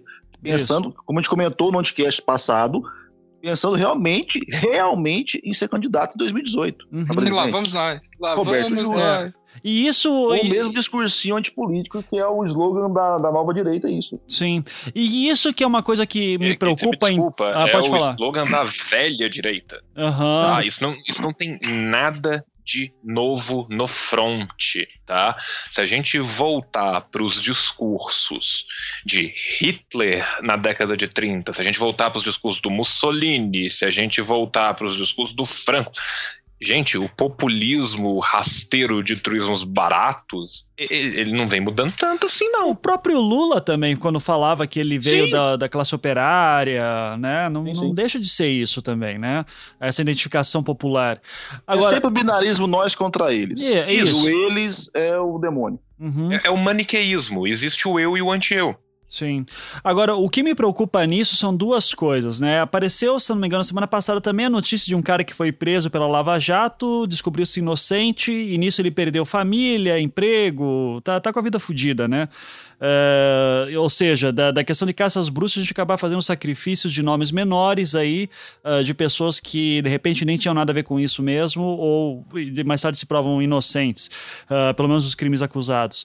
E a segunda questão é que quando a gente começa a ter essa desconfiança tão grande com a classe política, novos monstros surgem, né? E o que abre espaço para que um Bolsonaro se eleja em 2018, que ele tem essa carta na manga. Olha, não, não tem nada a ver ver com o Debrecht. Ah, Furnas. Ah, quem se importa com Furnas? O, o negócio é lava-jato, né? É a palavra que toda garotada aí fala. É, então, eu acho que também a gente está num momento que é meio perigoso, de que por mais que a gente meta pau aqui em todos esses políticos, é, me preocupa, assim, o, a gente começar a entrar numa crise institucional tão grande que a gente comece a falar, é, é de fato, torcer para que pessoas totalmente fora da política entrem e sabe Deus que sarará que vira isso depois, né? O, o, não sei se o, Marinho deve ter considerações sobre isso, né, Marinho? Então, Ivan, eu tenho, eu até tô lendo um livro interessante pra caramba, cara, aqui, é, minha tese, justamente falando sobre quando os partidos falham. E eu já tenho um tempo, né, em algumas gravações, que eu venho falando sobre essa questão de como os partidos políticos estão prestando um grande desfavor à democracia, isso em nível mundial. E é interessante perceber, Ivan, que isso está acontecendo de maneira generalizada, cara essa descrença com o sistema político, ela acontece no Brasil, acontece na Europa, acontece nos Estados Unidos, a gente viu claramente agora com, com o Trump. Então, assim, a, a, a, grande preocupação que me fica é que o, o mundo está entrando numa espiral tão maluca de descrença com o sistema é, é, político de modo geral, e, e com a própria democracia de um modo geral, que isso realmente parece um refluxo onde eh, grandes é, ditaduras, grandes malucos do, da humanidade podem ressurgir e com uma força ainda maior do que antigamente. Uhum. Então, o que eu percebo é há uma, uma crise de identidade brutal em relação aos partidos. A gente até brincou agora há pouco com a questão das, das siglas, que não querem dizer mais nada. Hum, essa cri criação, pois, essa criação do, do, do, do estigma do político enquanto demônio da, da nova cultura social é, é, é, é, o maior erro da história, porque você está colocando contra a, a, própria sociedade o elemento que dá suporte a ela enquanto sociedade, que é o elemento político, o elemento de mediação. Então, quer dizer, isso é uma, uma, uma, grande besteira, uma grande loucura. E a hora que começam a surgir slogans como esse da antipolítica, isso começa a ser massificado, começa a ganhar apoio, uh, realmente, cara, eu fico pensando que os próprios partidos políticos, é uma coisa que eu já falei no, no programa passado, e aí o João tem a, a, visão dele que é bem interessante, é, é o próprio sistema ele está entrando em colapso e parece que eles não estão conseguindo saber como lidar com essa colapso, é, é, esse colapso que vai acontecer e em breve, né? Daqui tantas décadas, não, é muito em breve. Os próprios partidos políticos estão é, é, derretendo e pro cara, eu, eu penso da maneira mais maquiavélica do universo, cara. O próprio cara que tá dentro do sistema, ele não tá conseguindo perceber que ele vai perder a vaga dele dentro do sistema se ele continuar assim. Uhum. Por quê? A hora que a Marinho. coisa, a hora que o pau tora, bicho, que vai sobrar só um aí no, no Highlander, metade dessa galera que tá lá vai rodar. Quem vai sabe, querer rodar? Sabe, sabe o que, que eu acho? Eu acho que as pessoas elas finalmente estão começando a descobrir que o grande Jesus Cristo do capitalismo que é a democracia, é a democracia, né? É, é, o, é, o, é o Jesus Cristo do, do, do, capitalismo. Assim como Jesus foi usado para as cruzadas, a democracia é usada para qualquer merda que vier na frente, né? Não funciona. Sabe qual é? É superestimado. É, é, um, é um sistema político em que não é tão democrático assim. Olha o stalinista Zames. aí se revelando. Não, calma aí. Ah, Olha aí, ó. Calma aí. Eu, eu vou defender os AMES. Daí eu quero que a Cláudia E vai fale. uma diferença muito grande entre essa suposta democracia que é apregoada e o que o proletariado realmente precisa, que é o centralismo democrático. Ah, mas aí vamos, vamos pensar. A gente, a gente fala, a gente fala em democracia, em que tipo de democracia? Essa democracia representativa que está acontecendo hoje é clara, isso não, não funciona. Agora, Mas, estabelecer é, é, níveis de democracia deliberativa, onde eu consiga trabalhar, eh, talvez em, em- em espaços menores, e isso depois comece a se Sovietes do multiplicar. povo, vamos, Marinho, você tá vindo meu lado. Marinho virando comunista aí, cara. Que coisa bonita de ver. Daqui a pouco vai ter que falar do Olavo de Carvalho aí. Eu tenho uma pergunta pro Marinho. Tô posso fazer pervertendo essas porra. Aí, Clá- calma aí. Calma aí. Gente, deixa a Cláudia fazer a pergunta. Fala aí, Cláudia. É, eu queria saber o seguinte: vocês acham que quando a economia tá bem, a corrupção não importa? Ou tá de boa? As pessoas gastam mais tempo consumindo, né? É, eu, Eu acho eu que quando a posso, economia está bem, as pessoas não percebem, ou melhor, elas não olham. é, eu, eu posso. A Cláudia me deu o gancho perfeito pra eu falar uma coisa que tá entalada na minha garganta aqui. Ih, lá vem. Lá vem. Nós, enquanto sociedade ocidental, passamos tanto tempo demonizando a distopia do socialismo, que né, a gente pode resumir, por exemplo, no Big Brother. Não, não o programa de televisão, né? O, o livro. Ah, daí não, daí não sei. Daí é muito inteligente pra mim. Tá? Então, assim, se a gente for pensar, a, a distopia total do socialismo é aquele mundo de controle irrestrito e sem fim, tá? E isso seria a distopia completa do socialismo. Um mundo onde o Estado e o controle estatal, se tivesse, tivesse tomado um, um tamanho tal em que o cidadão não tem mais nada, o grande irmão. Tá? Então, assim, 1984, vamos pensar no filme. 1984 é a grande distopia do socialismo. Do lado oposto dessa moeda, a gente teria como a distopia do capitalismo Admirável Mundo Novo. Admirável Sim. Mundo Novo é um lugar onde os prazeres é, mais diáfanos, os prazeres menos perenes, as coisas mais superficiais são tão valorizadas e é uma overdose de informação tão grande que ninguém simplesmente percebe os rumos que as coisas estão tomando. Matrix tem isso também dentro do filme.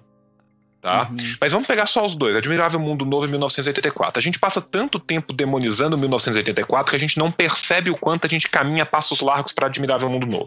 Uhum. Sim, com certeza. Hum. Tá? Que no final o personagem se mata, né? Porque ele não tem mais nem pelo que lutar. Porra, deu spoiler aí de um filme, de um livro de Ai, 70 caralho. anos já. Porra, Eu-. Eu minha vida agora aqui. O que eu Porra. tô falando é, é isso. Eu, eu não acho que Spoiler é de quê? 100 anos, né? É. Eu- eu- eu É igual a galera do, do spoiler do, do A Paixão de Cristo, né? Não, eu não tô brincando. É, eu, eu lembro na época do Titanic de gente gritando na porta do cinema, o, fio, o, o navio afunda no final. É tipo assim, sério, sério. Como assim o navio afundou? O cara, pô, eu pedi meu ingresso de volta na hora, sacou? Eu falei, pô, como assim? Mas assim, a verdade é que eu acho que não é só uma questão de quando a economia vai bem, tudo vai bem. A questão é que quando o micromundo aonde eu vivo consegue não ser perturbado por essa coisa chata chamada viver na polis, Uhum. tudo vai bem. Então, assim, as pessoas optam por se afastar da política, gente, e política se faz todos os dias nas menores coisas, tá? O ser humano é um animal político, Uhum. tá? E as pessoas optam conscientemente por abominar essa faceta e simplesmente não se importar com a merda que esteja acontecendo, desde que o dela ali no micromundo dela esteja garantido. Então, assim, se eu curto jogar Magic, eu consigo jogar meu Magic, tá tudo bem. Se eu curto jogar LOL e eu tenho meu LOL e eu tenho meus amigos e eu vejo uma zoeira no YouTube, tá tudo bem. Se eu curto grupos de WhatsApp, eu recebo 72 bom dias de gatinho foda-se a minha previdência, você entendeu? Então, assim, é, é, é, eu acho que tem uma coisa ainda pior aí, e isso vem de um analfabetismo político que é arraigado, e isso vem das elites que tornam isso, né, em campanhas. Gente, e campanhas do tipo antipolítica não são campanhas pensadas por pessoas que são antipolítica. Sim, com certeza. E... Voto com o relator. E, então, indo além agora da questão da Odebrecht e Lava Jato, e eu, sabe Deus o que vai acontecer depois, nos próximos capítulos dessa novela. Uh... Não vai acontecer nada, Ivan, tem recesso agora, calma. É, calma. Não, espera, né? pelo amor de Deus, cara. O, quero... o, PC Faria só vai tirar a máscara do Moro ano que vem. É. Season 2017. Ah. Mas Caralho, eu... imagina que doido, né, velho? Yeah. O, o, isso que você falou, tipo, o, o, o Sérgio Moro tira a máscara é o PC Farias. E o Collor presidente, eu, não esqueça eu disso. Eu não morri! Tá, mas eu quero citar aqui, eu quero falar finalmente da aprovação da PEC hoje, né? Uh, não, quem, alguém aqui acompanhou a, a votação? Ou foi só eu que sou desocupado? Que tava, tava. Cara, eu, eu, não acompanhei. Eu, vi a lista da votação final e os votos nominais. Eu não acompanhei a votação um a um. Eu vi depois alguns belos momentos, né? Uhum. Na televisão posteriormente, Sim. com discursos, né? Assim, maravilhosos, né? Sim. Da necessidade. Por exemplo, né? O, o, o senador Aloysio, né? O homem das fazendas de um real, né? Uhum. Declaradas, inclusive. Uhum. É, coitado, né? Só tem 50 anos que o pai dele morreu, ainda não deu tempo de transferir esse bem, atualizar o valor e pagar imposto, gente. É um coitado. Coitado. Né? sofrido, sofrido. Sofridíssimo, né? Imposto é roubo. Imposto é roubo, inclusive. Ele falando da necessidade, né, de se ajudar, de se salvaguardar o Brasil e tal. E aí, tipo assim, cara, eu já falei isso cem mil vezes, o Zamiliano também. Agora, tipo, nós vamos auditar a dívida, nós vamos cobrar grande fortuna, nós vamos tirar incentivo fiscal de empreiteira, nós vamos tirar o bolso empresário. Não, né? Não. Pra quê? Sim. A gente pode esmagar as massas trabalhadoras a uma questão tal de penúria, onde elas vão ter que forçosamente aceitar qualquer coisa para continuar comendo e não morrendo? Então, tá. Uhum. É, e. Eh, bom, para mais choros disso também, a gente tem lá o programa da PEC 241. Uh, queria saber se a Cláudia viu a votação, Cláudia?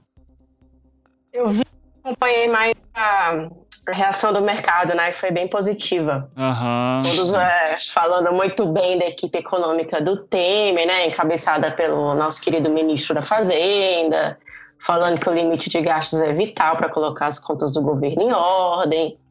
E, enfim, vi o Financial Times falando da reação positiva do mercado e só. Uhum. Hoje à tarde foi isso, mas hoje de manhã as ações brasileiras estavam meio que recuando após a notícia de que o Temer tinha solicitado doações. Então, eu não sei até que ponto as, as delações da Odebrecht elas vão impactar tanto na, no, no, governo Temer, né? Sim. É, porque eu queria daí contar um causozinho, né? Porque eu assisti parte da, da votação, eu assisti, acho que a última uma hora mais ou menos assim. Depois teve ainda a questão dos adendos, que também foram recusados, né? Tentaram retirar o, uh, o salário mínimo, que estava também atrelado à PEC, uh, mas enfim. É, eu tava. Tem, tem uma. Tenho um contato meu no Facebook, né? Que é uma mulher que eu tô querendo trazer muito tempo aqui para o podcast, que é a Graziele Davi, que é uma economista que está sempre dando entrevistas muito boas, assim, tal. E eu acompanho ela no Facebook, e daí ela, só para contar essa historinha para vocês, ela colocou aqui assim, né? Ela postou: "Gente, me atualizem, me atualizem. Estava viajando a trabalho, voltei a ter internet agora, não acompanhei a votação. Como votaram os senadores e senadoras? Alguém leu o relatório da ONU? Fez pedido de adia adiamento da votação e o recurso no STF? Qual a percepção pessoal de vocês à votação?" É, e daí teve essa história mesmo, né? Que o, principalmente o PT, o Lindbergh, Farias e a, e a Glaze, principalmente, tentaram adiar a votação, não rolou. Uh, mas e daí eu coloquei lá o meu relato, né? Então eu vou ler aqui para vocês, ó. Pelo que vi, não vi tudo, posso ter perdido algo. Ninguém citou ONU, nem Banco Mundial, que também se pronunciou contra a PEC 55. Mas teve a senadora Ana Amélia Lemos, do PP, que votou a favor dizendo que o dicionário Oxford elegeu o termo pós-verdade como expressão do ano e isso explicaria a, entre aspas, cegueira ideológica de quem se opunha à PEC 55. E isso eu Nossa. vi. Ela falou assim, ó, dicionário Oxford, importante dicionário em inglês, blá blá blá blá blá blá, pós-verdade, e essa cegueira ideológica que tá impedindo as pessoas de verem os benefícios da PEC 55. Daí eu até brinquei, né, que eu vou mandar pra É. ela o link do Anticast sobre pós-verdade pra, pra ela entender direito, assim, porque eu acho que ela tá E- na pós-verdade foda, assim. Mas diga aí, Jô. Não, eu ia falar, né, que essa cegueira ideológica que está impedindo, por exemplo, a Grã-Bretanha de perceber o tanto que o Brexit é bom, né? Aham, isso. Uhum. E daí, continuando aqui a, a postagem que eu fiz pra Grazielli, daí. E também vi a oposição reforçando a retórica do golpe que ocorreu, mas que a essa altura só serve para reforçar uma caricatura da esquerda, como ficava claro nas argumentações de gente como a Luísio Nunes, Caiado, Magno Malta, etc. Porque o que estava acontecendo ali na hora? O Lindbergh, quem que estava fazendo ali a, a oposição, né? Principalmente o Lindbergh e a Glaze. E os dois, quando falavam, toda hora diziam, porque tiraram a presidenta eleita, e, e, e o golpe, e cara, nessas horas que eu fico puto, porque, cara, isso já aconteceu, não vai adiantar em nada agora vocês falarem essa merda. Se vocês estão realmente contra a PEC, tragam argumentos, caralho. E não traziam, pelo menos a parte que eu vi. E, e isso me deixou puto, porque daí dava pra ver que a própria oposição, as pessoas que deveriam estar fazendo oposição lá dentro, estão fazendo jogo político também. Estão querendo ali botar o nome pra dizer, ó, ficar na história de que foi contra o golpe. Ao invés de. Oi. A- esse negócio da PEC explodindo, da Previdência, o cacete A4, aí a única coisa que me vem na cabeça é o Lila vai preso amanhã. Aí é uma tonelada de gente na porra da rua, é cult pra caralho, é não sei o que, nananã. PEC te fudendo amanhã. É, É, não, mas calma que avança Agora, ainda, seu né? salário vai ser achatado, você não vai ter saúde, você vai se aposentar com 80 anos. É, A a CUT tá né, como? gente? a Não tá dá, como? né, tipo, É, É. Mas eu acho que as pessoas não estão acreditando nisso. Uhum. Eu conversei nem a CUT. Com alguns parentes aqui meu e eles falam assim: não, isso não vai acontecer. Você vai ver, daqui a três anos vão reavaliar isso aí. Oh, Nossa, mãe do céu, cara. é. Cara, o que é pior é imaginar que se o Lula for eleito, ele não vai rever isso, cara. Isso que é o, o que mais Ah, dói, assim, cara. Porque isso é bom pro governo. É, Cara, deixa eu contar um segredo. Aconteceria a mesma coisa numa marcha diferente se tivesse se mantido tudo institucionalmente a mesma coisa. Uhum. Ia talvez demorar um pouco mais, ia passar coisa separada, não ia ser tão absurdamente gritante na mídia. Mas aconteceria a mesma coisa. A diferença do que acontecia nos governos do PT para o que vai acontecer nesse governo, para o que acontecia no PSDB é o seguinte: o governo do PSDB é aquela caricatura cinza do sapato gigante esmagando a população. O governo do PT é um sapato super colorido com um palhaço lindo na frente esmagando a população. Gosto do palhaço. Gosto. Prefiro o palhaço também. Pelo menos eu me divirto mais, João. Eu sei, cara. O que eu tô te falando é o seguinte: eu, eu, eu não, tô, eu não tô nem questionando que um é melhor do que o outro em comparação. Os dois são péssimos. Uhum. Contra o povo, contra a população. Gente, a, a gente tem que entender que subir parte de uma população de debaixo da linha da pobreza não é favor. Uhum. Sim. É que no Brasil, infelizmente, acabou virando, né? Sim, então. ah, Entendeu? E, e- e fa- fe- e fe- fazer isso enquanto No Brasil de São Paulo, né? explorando Sim. é horrível. Sim. É, mas a gente tem um, um componente histórico aí que também é complicado, né, cara? O Brasil, e até já falou isso out- outras vezes também, é, é um país onde todo direito social ele foi concedido sem um mínimo de luta, quase. O governo sempre tentar fazer o que queria com a gente, É, ele foi mais ou dando migalhas para que ninguém Mas- brigasse. mas- Mais, ou menos. menos, mais ou menos. Mais ou A menos. previ- a previ- pra gente chegar na Previdência, mas morreu anarco-sindicalista até. Demais. Uhum. Pô, mas a gente foi torturada pelo, pelo. Pra sair na CLT, mas teve gente torturada até. Uhum. É, mas, é, mas assim, eu- isso, pelo menos da, da história, como foi documentada e ensinada depois, as revoltas populares elas não foram determinantes para isso, pelo menos na retórica que é construída depois. Eu não me lembro de algum caso de algum político dizendo atendendo ao clamor do povo Eu por também isso. não. Ô, mas Ivan, desculpa, mas assim, Guaribas, por exemplo, lá onde começou Sobremesa Zero, Fome Zero, é, eu fiz uma reportagem lá, uma das minhas primeiras, as pessoas lá, elas comiam, juro por Deus, é, areia com, com lagartixa, sabe? Sim, sim. Como que essas pessoas iam fazer revolta, né, meu? É, é, Não, claro. Sim, não, E é concordo, isso-. E aí- hoje, olhando pra lá, eu não sei como que tá Guaribas hoje em dia, mas creio que deve ter melhorado bastante. não, Não, e, e com certeza melhorou. Eu, eu, eu só quero insistir no fora todos eles. O meu, meu único ponto Ah, é? negativo. Ah, claro. Gente, PSTU, é, né? é, O vem assim, não? Tô enganada? No Fora Todos Eles? Desculpa? O Berlusconi na Itália, ele veio um pouco no Fora Todos Eles, todos, todos eles, não? É, aí, ó, aí, João. Polêmica! Olha aí, João. Responde essa agora, João. Quero- Não, mas de, de fato veio. Você tem que pensar que na Itália, depois que você teve a Operação Mãos Limpas, aconteceu o mesmo asco da população pela classe política que elegeu um mega milionário excêntrico. Né? Um homem que faz surubas com várias prostitutas usando E a que é máscara mega do Ronaldinho né? Gaúcho. Vamos combinar. Uhum. Né? Eu acho. Eu acho. Então, assim, a minha questão é o seguinte: eu acho que tem que ter um expurgo geral e restrito dos grupos que, balan que estão simplesmente trocando as cadeirinhas no jogo do poder. Agora, que esse vácuo do poder tem que ser ocupado pelo povo e não por aventureiros, é óbvio. Agora, a gente tem preparação atualmente para fazer isso? Não, não, tem. Sabe? E, é- e é nesse ponto que eu acho que o PSTU tá errado.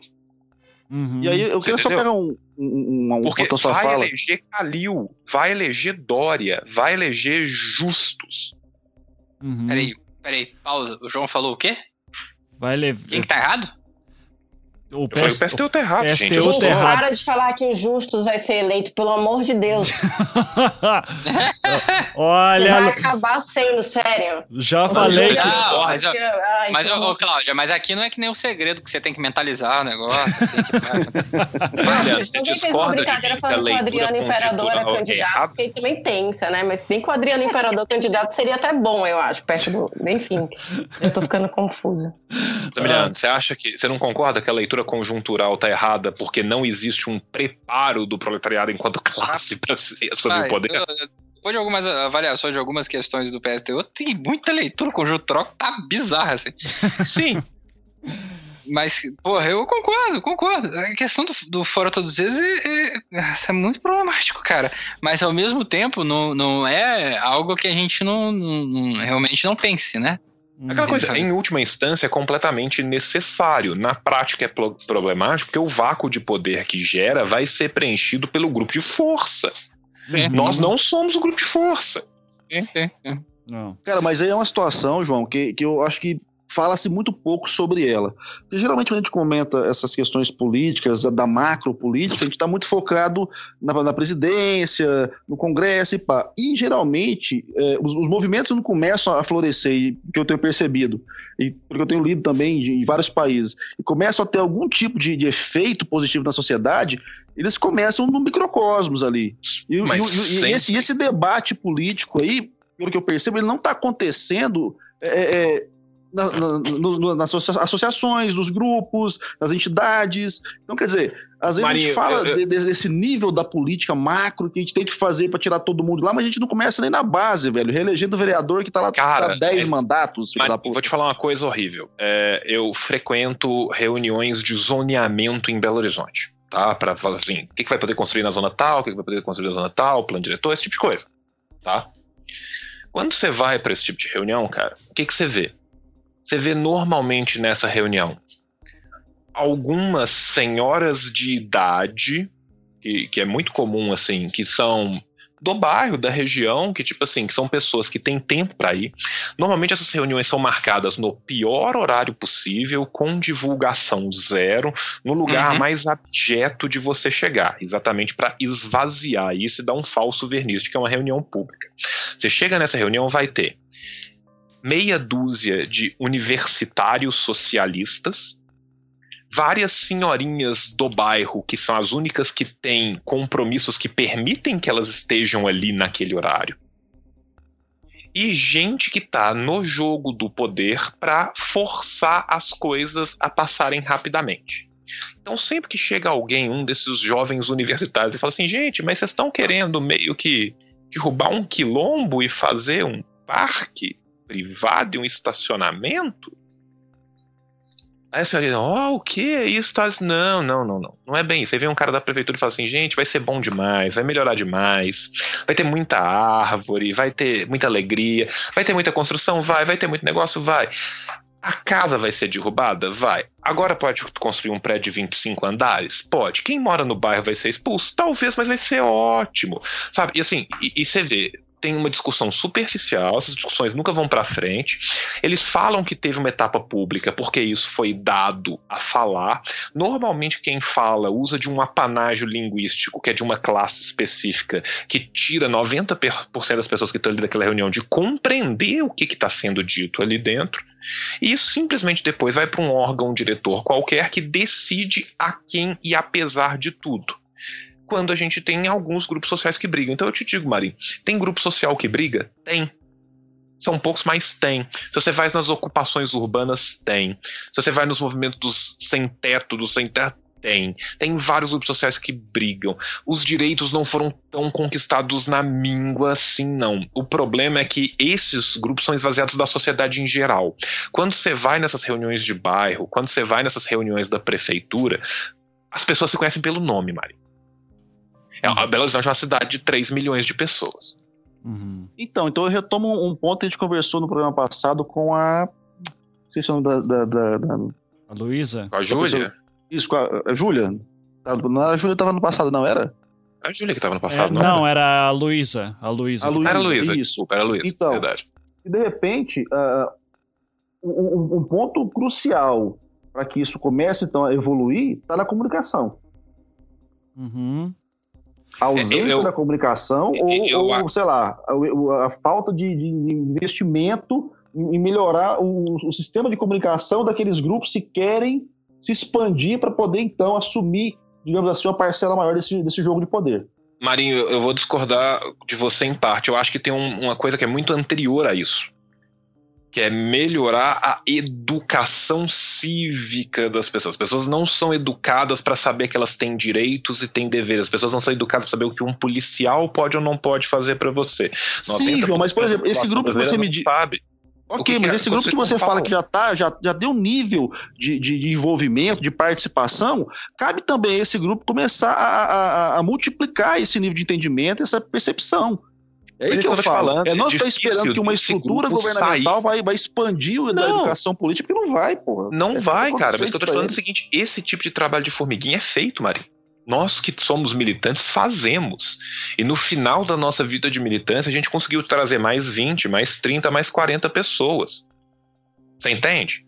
É, mas, João, você concorda com. O, o, meu ponto é: eu jamais vou dizer que no Brasil não, história de, não tem história de militância e de grupos que lutaram por coisas, mas quando a gente vai estudar, por exemplo, quem foi o pai da CLT, eu vou ver Getúlio Vargas. Vargas sabe? Eu não vou ver grupos que fizeram, é, sindicatos que fizeram greves, ou sindicatos que lutaram por existir na época do Vargas, que o Vargas não deixava acontecer. Uh, eu não sei o nome dessas pessoas. Eu, na Mas esse é um projeto de educação. Uhum. Você entende? Mas, ô Ivan, mas qual é a, a, a, necessidade daqueles que dominam a, a política nacional, assim como a, a economia nacional, de falar é, e avisar que o povo tem algum tipo de poder. Olha, eu ouvi isso no colégio, só que era uma questão abstrata pra caralho. Esse é o ponto. Sim. Sabe? Só que aí você tira essa abstração através do, de, de ensinar isso. Ó, que diabos foi a luta dos, dos anarco-sindicalistas no início do, do, do, século XX, blá blá blá blá. Isso é coisa que você vai discutir lá na faculdade. Uhum. Todo mundo grava foda-se. Quando discute Volta Redonda, Volta Redonda, aqui, a minha cidade, é, fez uma das maiores greves na década de 80, em que ocupou uma, uma usina numa cidade que era zona de segurança nacional e foi invadida e ocupada pelo exército brasileiro. Uhum. Ninguém Tiveram sabe. três operários assassinados.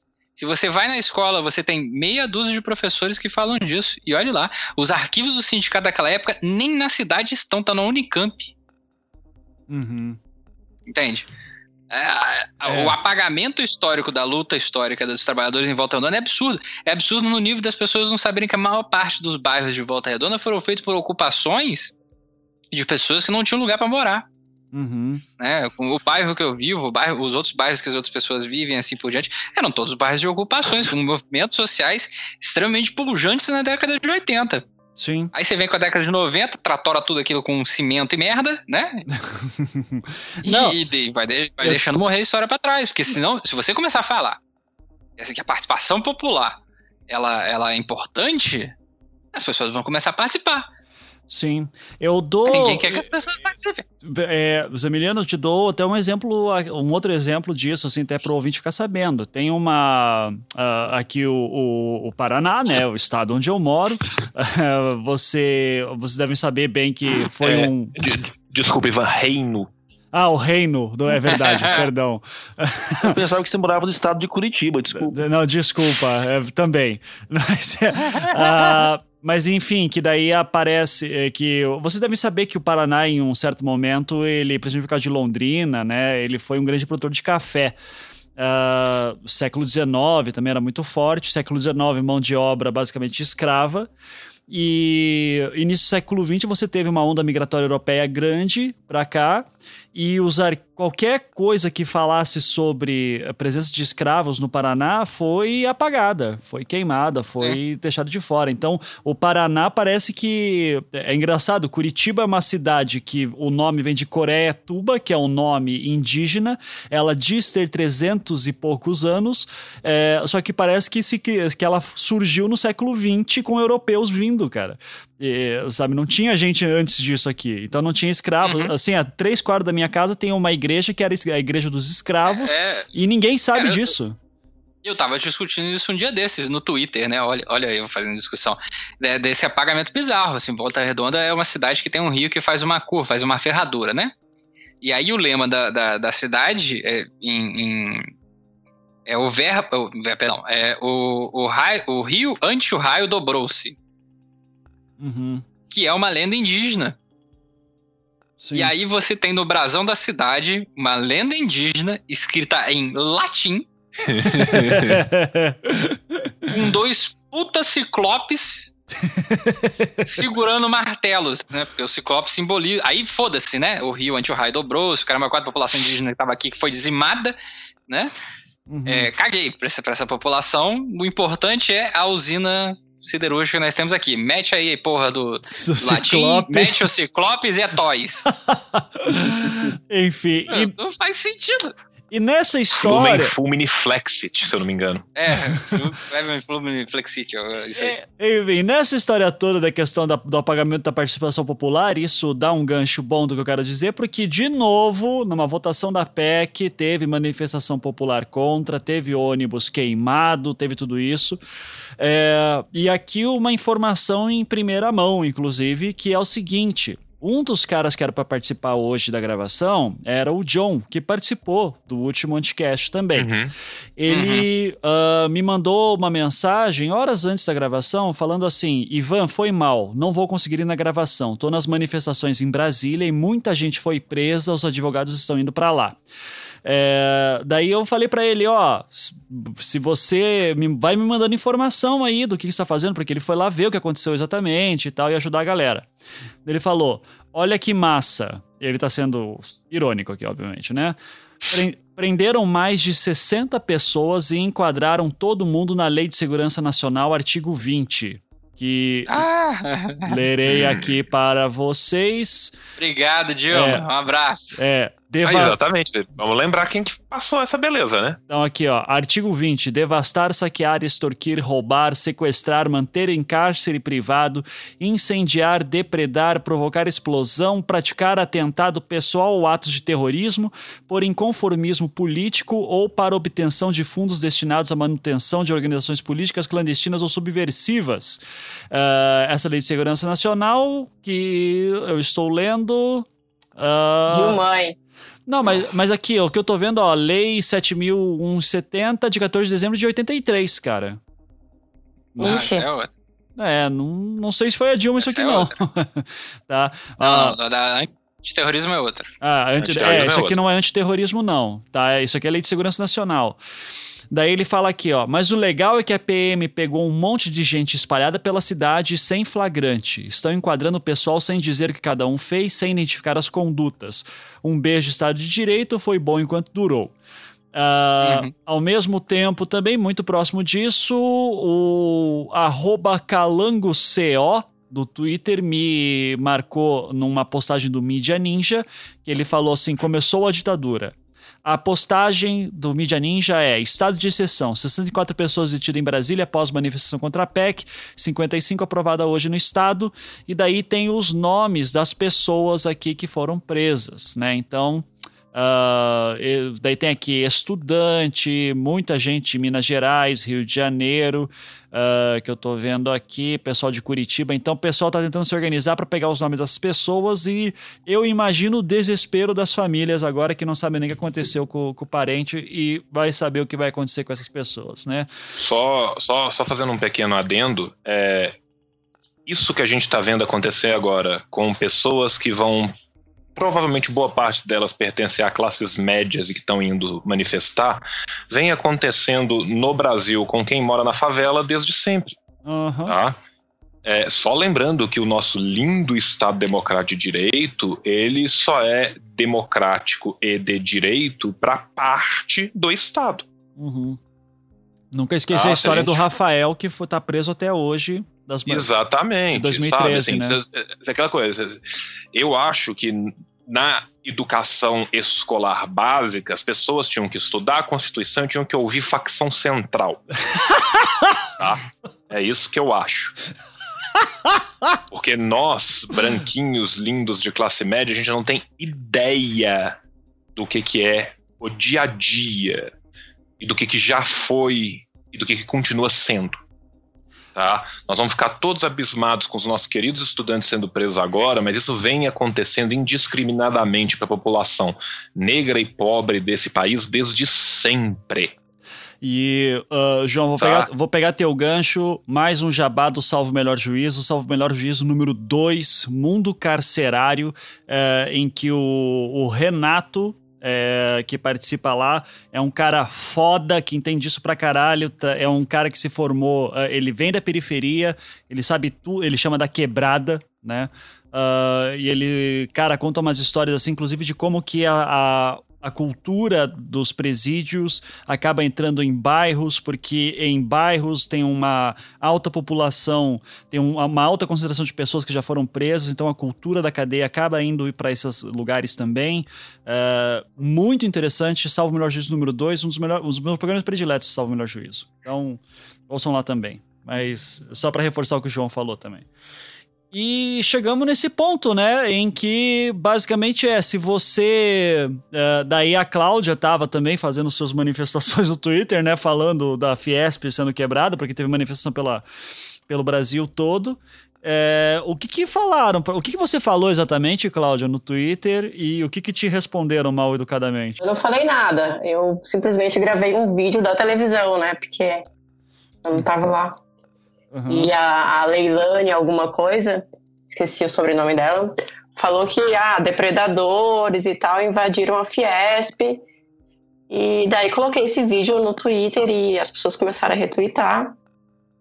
E eram aquelas pessoas lá invadindo tudo, quebrando tudo. Deixa eu ver o que estão falando aqui. Ah, estão me chamando aqui de diabo, né? Peraí. Vão chegar não sei onde.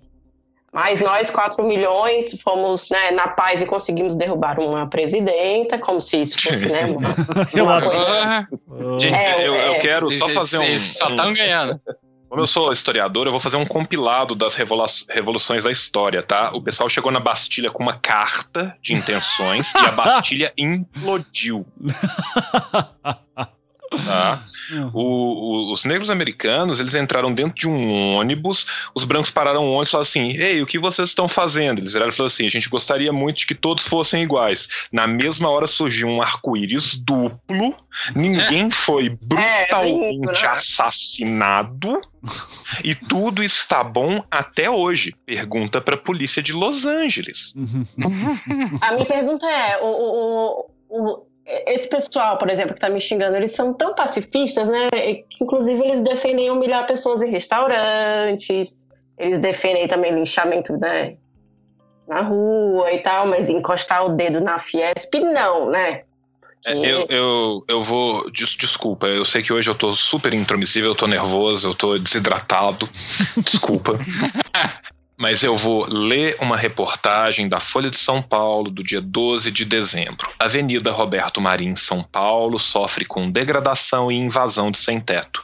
Não é o homem que vive num casebre improvisado de lona. Tá? A foto da reportagem, eu estou colando aqui para os senhores, é a foto da casa de um sem-teto com lona improvisada embaixo de um viaduto. Tá? Uhum. A avenida sofre com degradação e invasão de sem-teto. A avenida, um ente axiomático, um ente nomotético, ela se torna um ser humano e ela sofre. Uhum. E ela é degradada pela invasão de um humano. Uhum. Tá? Esse humano não sofre, ele não é gente, ele não tem direito, mas a avenida está chorando, gente. É. vamos, pelo amor de Deus, alguém vai na Polo by Ralph Lauren e compra pullovers o bastante pra gente abraçar essa avenida. ai, ai. Aí é. isso me lembra um pouco o Alexandre Frota, né? Uhum. lá naquele dia. Alexandre Frota agora, né, as pessoas se revelando, né, Olavo de Carvalho, o maior comunista que o Brasil já viu, né, o Alexandre Frota, inclusive acompanhem a página, Olavo de Carvalho, o maior comunista, uh, e o Alexandre Frota agora com essa também, de, de juntar com a esquerda e tal, que Puta que pariu. Cara, mas até eu que no começo do podcast era o cara da mais direita, agora eu tô virando da esquerda também. Pois tá é, cara. O Marinho tá Não, tudo errado. o Marinho defendeu os sovietes, cara. Eu, eu vi esse dia acontecer. Olha só, tô Olha, vendo. tem uma pessoa de esquerda falando aqui para mim: não defendo prédio, defendo inteligência e não levar porrada. Greves são muito mais eficientes. Ah, pelo... Mas eu acho que não pode mais nem fazer greve, né? Porque não, não vão pagar lá os dias que é, as pessoas não, de greve. Os servidores terão descontos a não ser que o Estado tenha cometido alguma é, ilegalidade. Acho que eu vou responder. E o... Mas o Estado comete ilegalidades, Emiliano? Não. Ah, bom, a minha que... falta de salário presente é um exemplo que, disso. Quem, mas é... quem que julga o Estado? É o próprio Estado, mas aí, né? Aí, aí fica assim, né? Assim, ah, por exemplo, eles não me pagaram meu salário. Uhum. É, eu estou exatamente nesse momento olhando para minha conta bancária, é 0,00 na Caixa Econômica Federal, tô falando sério. Uhum. É, mas de greve ou não greve, minha, minha conta também tá sempre no zero. Aí, então... é, aí eu posso entrar em greve. Mas se eu for reclamar de condições de trabalho, né, que, por exemplo, eu vou pro meu trabalho não tem energia elétrica, não tem papel higiênico, eu, não tô brincando, não tem energia elétrica, não tem papel higiênico, não tem gasolina no carro, eu tenho um monte de visita para fazer, aquela população toda que vem chegar para mim passando fome, né, que tem como renda per capita 40 reais por pessoa, aí eu não posso fazer greve. Uhum. Que aí, foda-se. Sabe qual é o problema, Zamiliana? É que você fala português. Se você visse mais o Jornal Nacional, você notaria que quando a pessoa fala francês, ela é manifestante. Exatamente. Ah. Eu devia andar por aí falando em francês com as pessoas tá, e então, assim, do meu lado, né, cara? Exatamente, cara. Porque as, quando é português, aí é vagabundo, aí é, é depredador, é não sei o quê. Mas quando fala francês e vai a juventude pra rua queimar carro, Aí são manifestantes. Aí é manifestante, é manifestante. A galera aí patrimônio pode... da Fiesp. Patrimônio da Fiesp, estão falando Nossa aqui. Agora, o, o, grande patrimônio imaterial da Fiesp é um dos seus diretores conseguir dever mais do que seis estados juntos, né? Hum. Não, tem o apelido dele na lista do Odebrecht ou não uh, tem? Uh, de, de, deixa, é, não vou... tem, ele é igual o Michel Temer, só é, Paulo só Paulo Scaff. 6 milhões da verba acertada milhões. com Temer. Tadinho. Não, sinceramente, assim, quando, quando um dos. dos... não, é Firjan. Peraí, qual que é o que tá o Benjamin Steinbrück? É Firjan, né? Uhum. Uhum. Não é Fiesp. Ah, então tudo bem. Eu não vou botar na conta da Fiesp dessa vez, não. Mas a Fijan também tem que tomar no cu, assim. Eu só queria é, avisar isso. Um abraço, Fijan. e processo. Não tem nada na minha conta, de verdade. Eu não sou que nem vocês, assim, que não tem nada na conta, mas tá na conta dos outros. Eu só tenho Fiat Uno, pode executar. Ai, ai, então. Gente, mas quem não tem nada, desculpa a pergunta assim, bem ignorante, mas quem não tem nada, como que faz? Por exemplo, se me processarem, eu não tenho nada. No Vai, dia que tiver, ver. já era. Entendi. Futu- Ah, mas daqui a 2037 eu já morri, né? e não, não vai nem se aposentar, fica tranquilo também, né? Não, isso. imagina. Não, é- essa é semana- putaria, Esse negócio da aposentadoria é muito maneiro. Se eu tivesse na CLT, eu tô com 28 anos. Eu teria que trabalhar 49 anos, isso eu acho que dá 75 anos, mais ou menos. 28 a 77, se não me engano. 77, beleza, obrigado. Ai, Dá cara, nem 77 anos. É, a minha estimativa de vida é 75. É muito da Fantástico. hora isso, cara. Você, É não tá na, fantástico. você não tá na CLT, Zamiliano? Não, eu sou servidor público. Eu tô com os maravilhosos 25 anos de trabalho, é, comprovado. Aham. Mais tá 15 bem. anos, mais 5, não sei o quê. É, mais ou menos. Né? É, e, e até vou pegar esse gancho também para ir pro última, o, o nosso nossa última rodada de, de, de, de tristeza. É, Por favor, porque- que daqui a pouco o Eric acorda, né? Isso, por favor. Então vamos lá. Eu quero a lista do apocalipse, né? Que o que, que vai vir no futuro. Porque eu já vou falar a minha. Passou a PEC 55, já tá rolando previdência, né? E daí fala, daí todo mundo fala: "Passa a PEC, vai melhorar". Daí não melhora. Daí, não, arruma a previdência agora. Daí não vai melhorar também. É, ou se melhorar não vai ser por causa disso. É, próximas coisas que vão morrer ou, e que, ou que vão piorar, pelo menos. Eu, eu aposto CLT e segurança. É tipo presídios privados, ah, maior encarceramento, ah, vai ter maior facilidade de encarceramento aí para qualquer um. Ou seja, Ou, basi- ou seja, ou- a minha lista de, de quando a gente teve o primeiro da destruição que eu dei toda aquela notícia Aham. horrível, tá indo toda, né? tá indo A toda. minha também. Exato. É, essa, essas são as minhas próximas três previsões, então. Previdência, CLT e segurança. E aí, Zamiliano, você? É, cara, as minhas previsões são, são as mesmas anteriormente, né? Que são as previsões da história.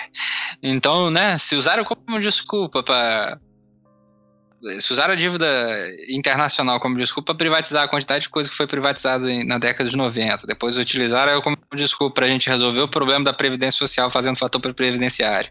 Depois usaram como desculpa também é, para a gente fazer uma reforma do Estado, porque o Estado é burocrático, blá, blá, blá, blá, blá, blá, é, com Bressa Pereira. E aí depois, né, vem o Lula e, não, não vou usar desculpa nenhuma aqui, não vou ficar quietinho na minha, vou manter todas as coisas. Uhum. Por enquanto, eu uso outras desculpas para fazer reforma universitária e dar um puta numa grana no, do ProUni do FIES. É, acho que é, é, eles vão continuar usando a mesma desculpa. É uma estratégia um pouquinho velha, assim, sabe? Uhum. Pra fazer o que eles estão querendo fazer há muitos anos, que é botar a mão naquele dinheirão da Previdência Social, como eu falei lá no começo do podcast, né? Quem Uhum. não quer 455 bilhões no seu banco todo ano Uhum. pra fazer o que quiser, sabe? Quem não quer? Né, esse orçamento fenomenal para ter que pagar para essas pessoas. É, quem, não quer, quem não quer vários orçamentos diferentes também da Seguridade Social, afinal de contas, né, a saúde é lucrativa, né? Importante é, é- é que na hora que você tiver câncer, não se preocupe. É, o seu plano de saúde vai falar que ele não pode cuidar de doenças pré-existentes. Uhum. É? Sim. Então, assim, a gente vai ficar bem, cara. A gente vai ficar bem. Se a gente continuar reclamando do Twitter e no Facebook, a gente vai ficar bem. Aham. Vai ficar tudo. Continua protestando aí mesmo no, no Facebook e no Twitter. Vai ficar bem. Isso. E, e pacífico, né? Não, não pode quebrar Pacífico, nada. pacífico. Isso, Não- isso. Não, quebra nada. Leva sua petição online lá. Só faz né? um, um abaixo Ser assinado do Avaz. É isso. Vai com o seu abaixo assinado do Avaz, montado no unicórnio, junto com o seu texugo e o seu. E o seu ornitorrinco, que vai ficar tudo legal. Assim, não se preocupe. Ah, Marinho, qual é a sua lista do apocalipse aí? Caralho, velho. Uma Cara, giromba enorme entrando assim. Não, O que, eu, o que eu posso perceber é que 2017 realmente vai ser um ano, putz, cara, foda. Merda. Ah, uh, eu penso que como a coisa está muito, muito foda, uh, o mercado agora para 2017 deve começar nessa. Como a, a, a Cláudia falou, a, a, bolsa começou a movimentar, os caras vão começar a querer botar dinheiro porque viu que rende botar dinheiro no Brasil, né? Os grandes milionários vão ver que rende botar dinheiro no Brasil, os bancos vão ter muita grana para emprestar, vão endividar o povo ainda mais, o cara poder comprar ali uma marmitinha mais legal, uma rapadura para ficar mais ou menos contente e assistir o Big Brother ano que vem de novo. Uh, então vai ser um povo mais endividado, vai ter que começar a pagar muito mais serviço é, particular. Uh, 2018 vai ser uma loucura, uma aberração completa, né, dessa antipolítica crescente que está acontecendo, com os slogans mais baratos e, e, populistas da história, talvez, mesmo que o João ache que eles são sempre os mesmos, mas vai mudar alguma, alguma característicazinha, porque são perde a graça, né, para temporada Sim. nova ah, pá, a gente vai continuar aqui falando mal de todo mundo e sem saber o que fazer também. Puto pra caralho e se sentindo impotente. E é isso aí, Ivan. Nada, nada, se continuar do jeito que tá, pá, nós estamos fodidos. Ah, maravilha. Excelente. Uh, Cláudia, sua lista do apocalipse aí para 2017. Então, eu tava aqui pensando e acho que eu não tenho nem muita propriedade para falar disso, porque eu nunca imaginei que a Dilma seria afastada, nem que o, o Trump seria eleito, nem que o Dória ia ganhar no primeiro turno. Assim, até falei que pode ser que no segundo turno ali, né, sei lá, mas nunca imaginei, então meio que errei tudo. É. Ah, então você tá no lugar certo. Você tá aqui, a gente errou tudo também. A gente falou que eu o impeachment nunca ia acontecer. É, eu falei que o impeachment ia acontecer, cacete, calma aí. Né? Achei pedalada fiscal nada. Pedalada fiscal faz todo dia, enfim. é, nunca imaginei. Então, o, o, que eu tô prevendo mesmo é essa onda conservadora aí de deputado evangélico avançando, com seus discursos aí caninos, estimulando tudo quanto é loucura. E como eu errei tudo, pode ser que isso não aconteça também. É, olha aí, a esperança é o último que, que, que morre nessas horas, né? Mas é meio que isso. E tenho medo também de um Berlusconi sem carisma vir à tona, né? Porque. Uhum. Roberto Justus, não, gente. Vamos parar de falar desse homem, porque senão vai come... as pessoas vão começar a perceber ele, sabe? É isso que eu tenho medo. Uhum. É, é, é. Bom, vamos indo. Então, e, João, antes de você falar, só para deixar claro, a, a, gente falou que o impeachment não ia acontecer quando você nem participava do Anticast ainda, em 2014, quando estavam ah, as tá primeiras tá movimentações, que de fato a gente dizia que a gente achava que o, o Cunha tinha colocado lá o impeachment como um blefe contra a Dilma e tal, e deu no que deu, né? Uh, mas enfim, fala aí, João sua. Se quiser adicionar coisas à sua lista Apocalipse, fica à vontade, senão só pode é, retomar. Cara, eu tô no pior momento da minha vida, que é o momento onde eu viro a Iana Hard fala eu te disse, eu te disse, eu te disse. Tipo, infelizmente, boa parte da lista já vem se concretizando. Tudo que eu espero é que o final, com o Sérgio Moro tirando a máscara e seja o PC Farias, de fato aconteça.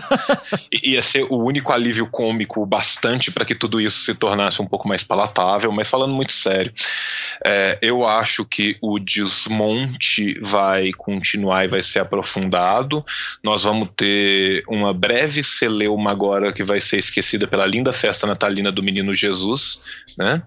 E depois vem carnaval, gente, Big Brother. Então, assim, lá para março, abril, na hora que a gente já não estiver lembrando de tantas coisas, vão continuar os passos no desmanche.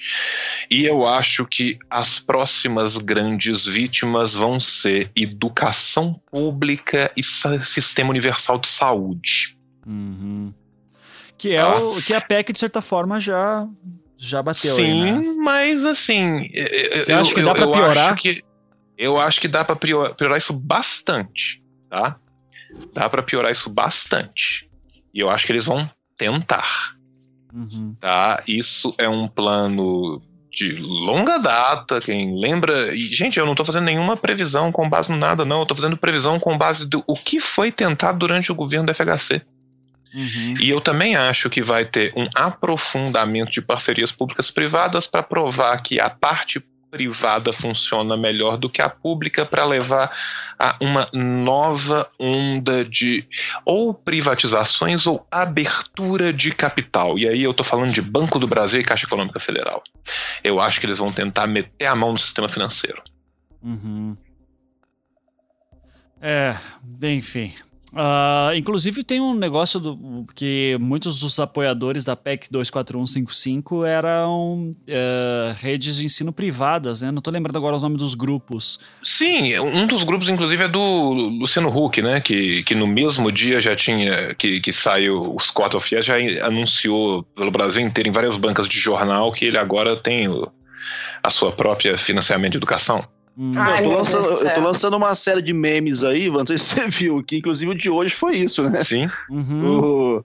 O, o, as instituições de ensino privadas e, o, e os planos de saúde têm muito mais moral que qualquer brasileiro nessa porra. Uhum. Então a minha sequência, eu acho que eu vou ter uma sequência de memes agora bastante pródiga para as próximas ah, semanas. Coloca a Angélica logo de primeira dama, hein, com aquela roupa bem carrossel, assim, pra. Ai, cara, é. Então tá, vamos, vamos torcer para que não piore tanto. Agora, se quiser, agora para terminar com aquela bolo, com aquela cereja de merda, assim, no, no topo do bolo, é, uma coisa que apareceu hoje pouca gente deu atenção: o Temer ligou pro Trump e o, e o Trump falou. Eu dei atenção, viu? É. é. que eu não quis falar aqui que vocês estavam muito animados. Ah, desculpa, mas é. E basicamente a conversa foi como mesmo, Cláudia? De o que, que eles conversaram? Não sei, eu só acredito no Twitter do Trump. Ele não colocou nada ainda, ah. ele fala, né? Então eu só vou acreditar depois que ele falar, até porque o Michel Temer falou que conversou com o Putin, ele elogiou muito é o governo dele. E não teve um encontro bilateral lá no encontro dos BRICS. Uhum. Ou seja, diplomaticamente, eles não se encontraram. Então, uhum. eu tô esperando ainda, coloquei uma notificação aqui no Twitter do Trump. Quando aparecer. Sim, mas. É, cara, o Já... Temer é um cara tão, tão pequeno, tão pequeno que eu acho que o Trump não vai dar nem ideia para ele. Você sabe que ele treinou inglês para falar com, o Trump? Não acredito. Passou uma semana. Sério? É, sobre é, fontes palacianos. Olha aí, em primeira mão. Aí você ouviu aqui no primeiro Imagina, podcast. cara, a coitada da professora da Open English. Não, e foi caro, e foi caro. Mas você lembra, né, do, do trote lá do argentino? Acho que ele não quis passar por, por algo parecido com o Macri. Primeira ligação que ele recebeu depois do, do impeachment. Aham, uhum, sim. É, mas que eu, que eu vi assim, e daí lembrando que isso de fato, depois do, do, caso do Putin, a gente tem que desconfiar, mas parece que ele conversou com o Trump e o Trump teria primeiro lamentado a tragédia com a Chapecoense e depois dito que a partir de 2017, quando já estiver na presidência dos Estados Unidos, quer estreitar as relações com o Brasil. Eita, nós, hein? Que Rapaz, que... o Brasil Mas, tá de cá do muro, o Brasil tá de cá do muro. É. Não duvido não, hein? Não duvido não, porque se ele, se ele tá tão alinhado assim com o Putin, pode ser, né? Vamos ver. É, eu, olha, eu sei lá, viu? Eu só sei que hoje foi um dia foda porque nada a ver com política brasileira, mas não apenas isso aqui já foi para deixar todo mundo triste pra caralho, mas daí ainda a ver, falando de Putin e Trump e tudo que tá acontecendo em Alepo, cara, na Síria, é de Nossa. cortar o coração, cara. Aquilo lá é. Olha, que, que ano 2016, cara, e, e piora que 2017 vai piorar, viu? Não, não se enganem, não, viu? Essa. Uh... E quando que vai melhorar isso, pelo amor de Deus? Ah com a revolução, né, João? Assim, a... em algum momento, a revolução. Me programar, né? Eu quero saber quando é que a Sônia ah. Abrão vai fazer parte fixa do podcast, velho. Tá faltando só isso agora. Tá faltando, né, cara? Hoje Ela é maravilhosa, gosta. Não, mas tá precisando de alguma coisa assim, cara, pra dar uma relaxada também. Puta que pariu. Mas só é isso, então, gente. Legal, só. Terminamos aí uh, mais um programa depressivo é, e voltamos semana que vem, se tudo der certo, com um programa sobre memes e gifs de gatinhos, tá? é, queria agradecer imensamente a Cláudia por ter participado. Cláudia, volte sempre, vou te convidar mais vezes também. É, e é isso. Ouçam lá o Decréptos do João, ouça o Veja Falas Amiliano, do, do Zamiliano. Da, é... e é isso. Chega, cansei de falar, tô cansado. Beijo, tchau. Deem tchau, galera. Tchau. Tchau. Tchau.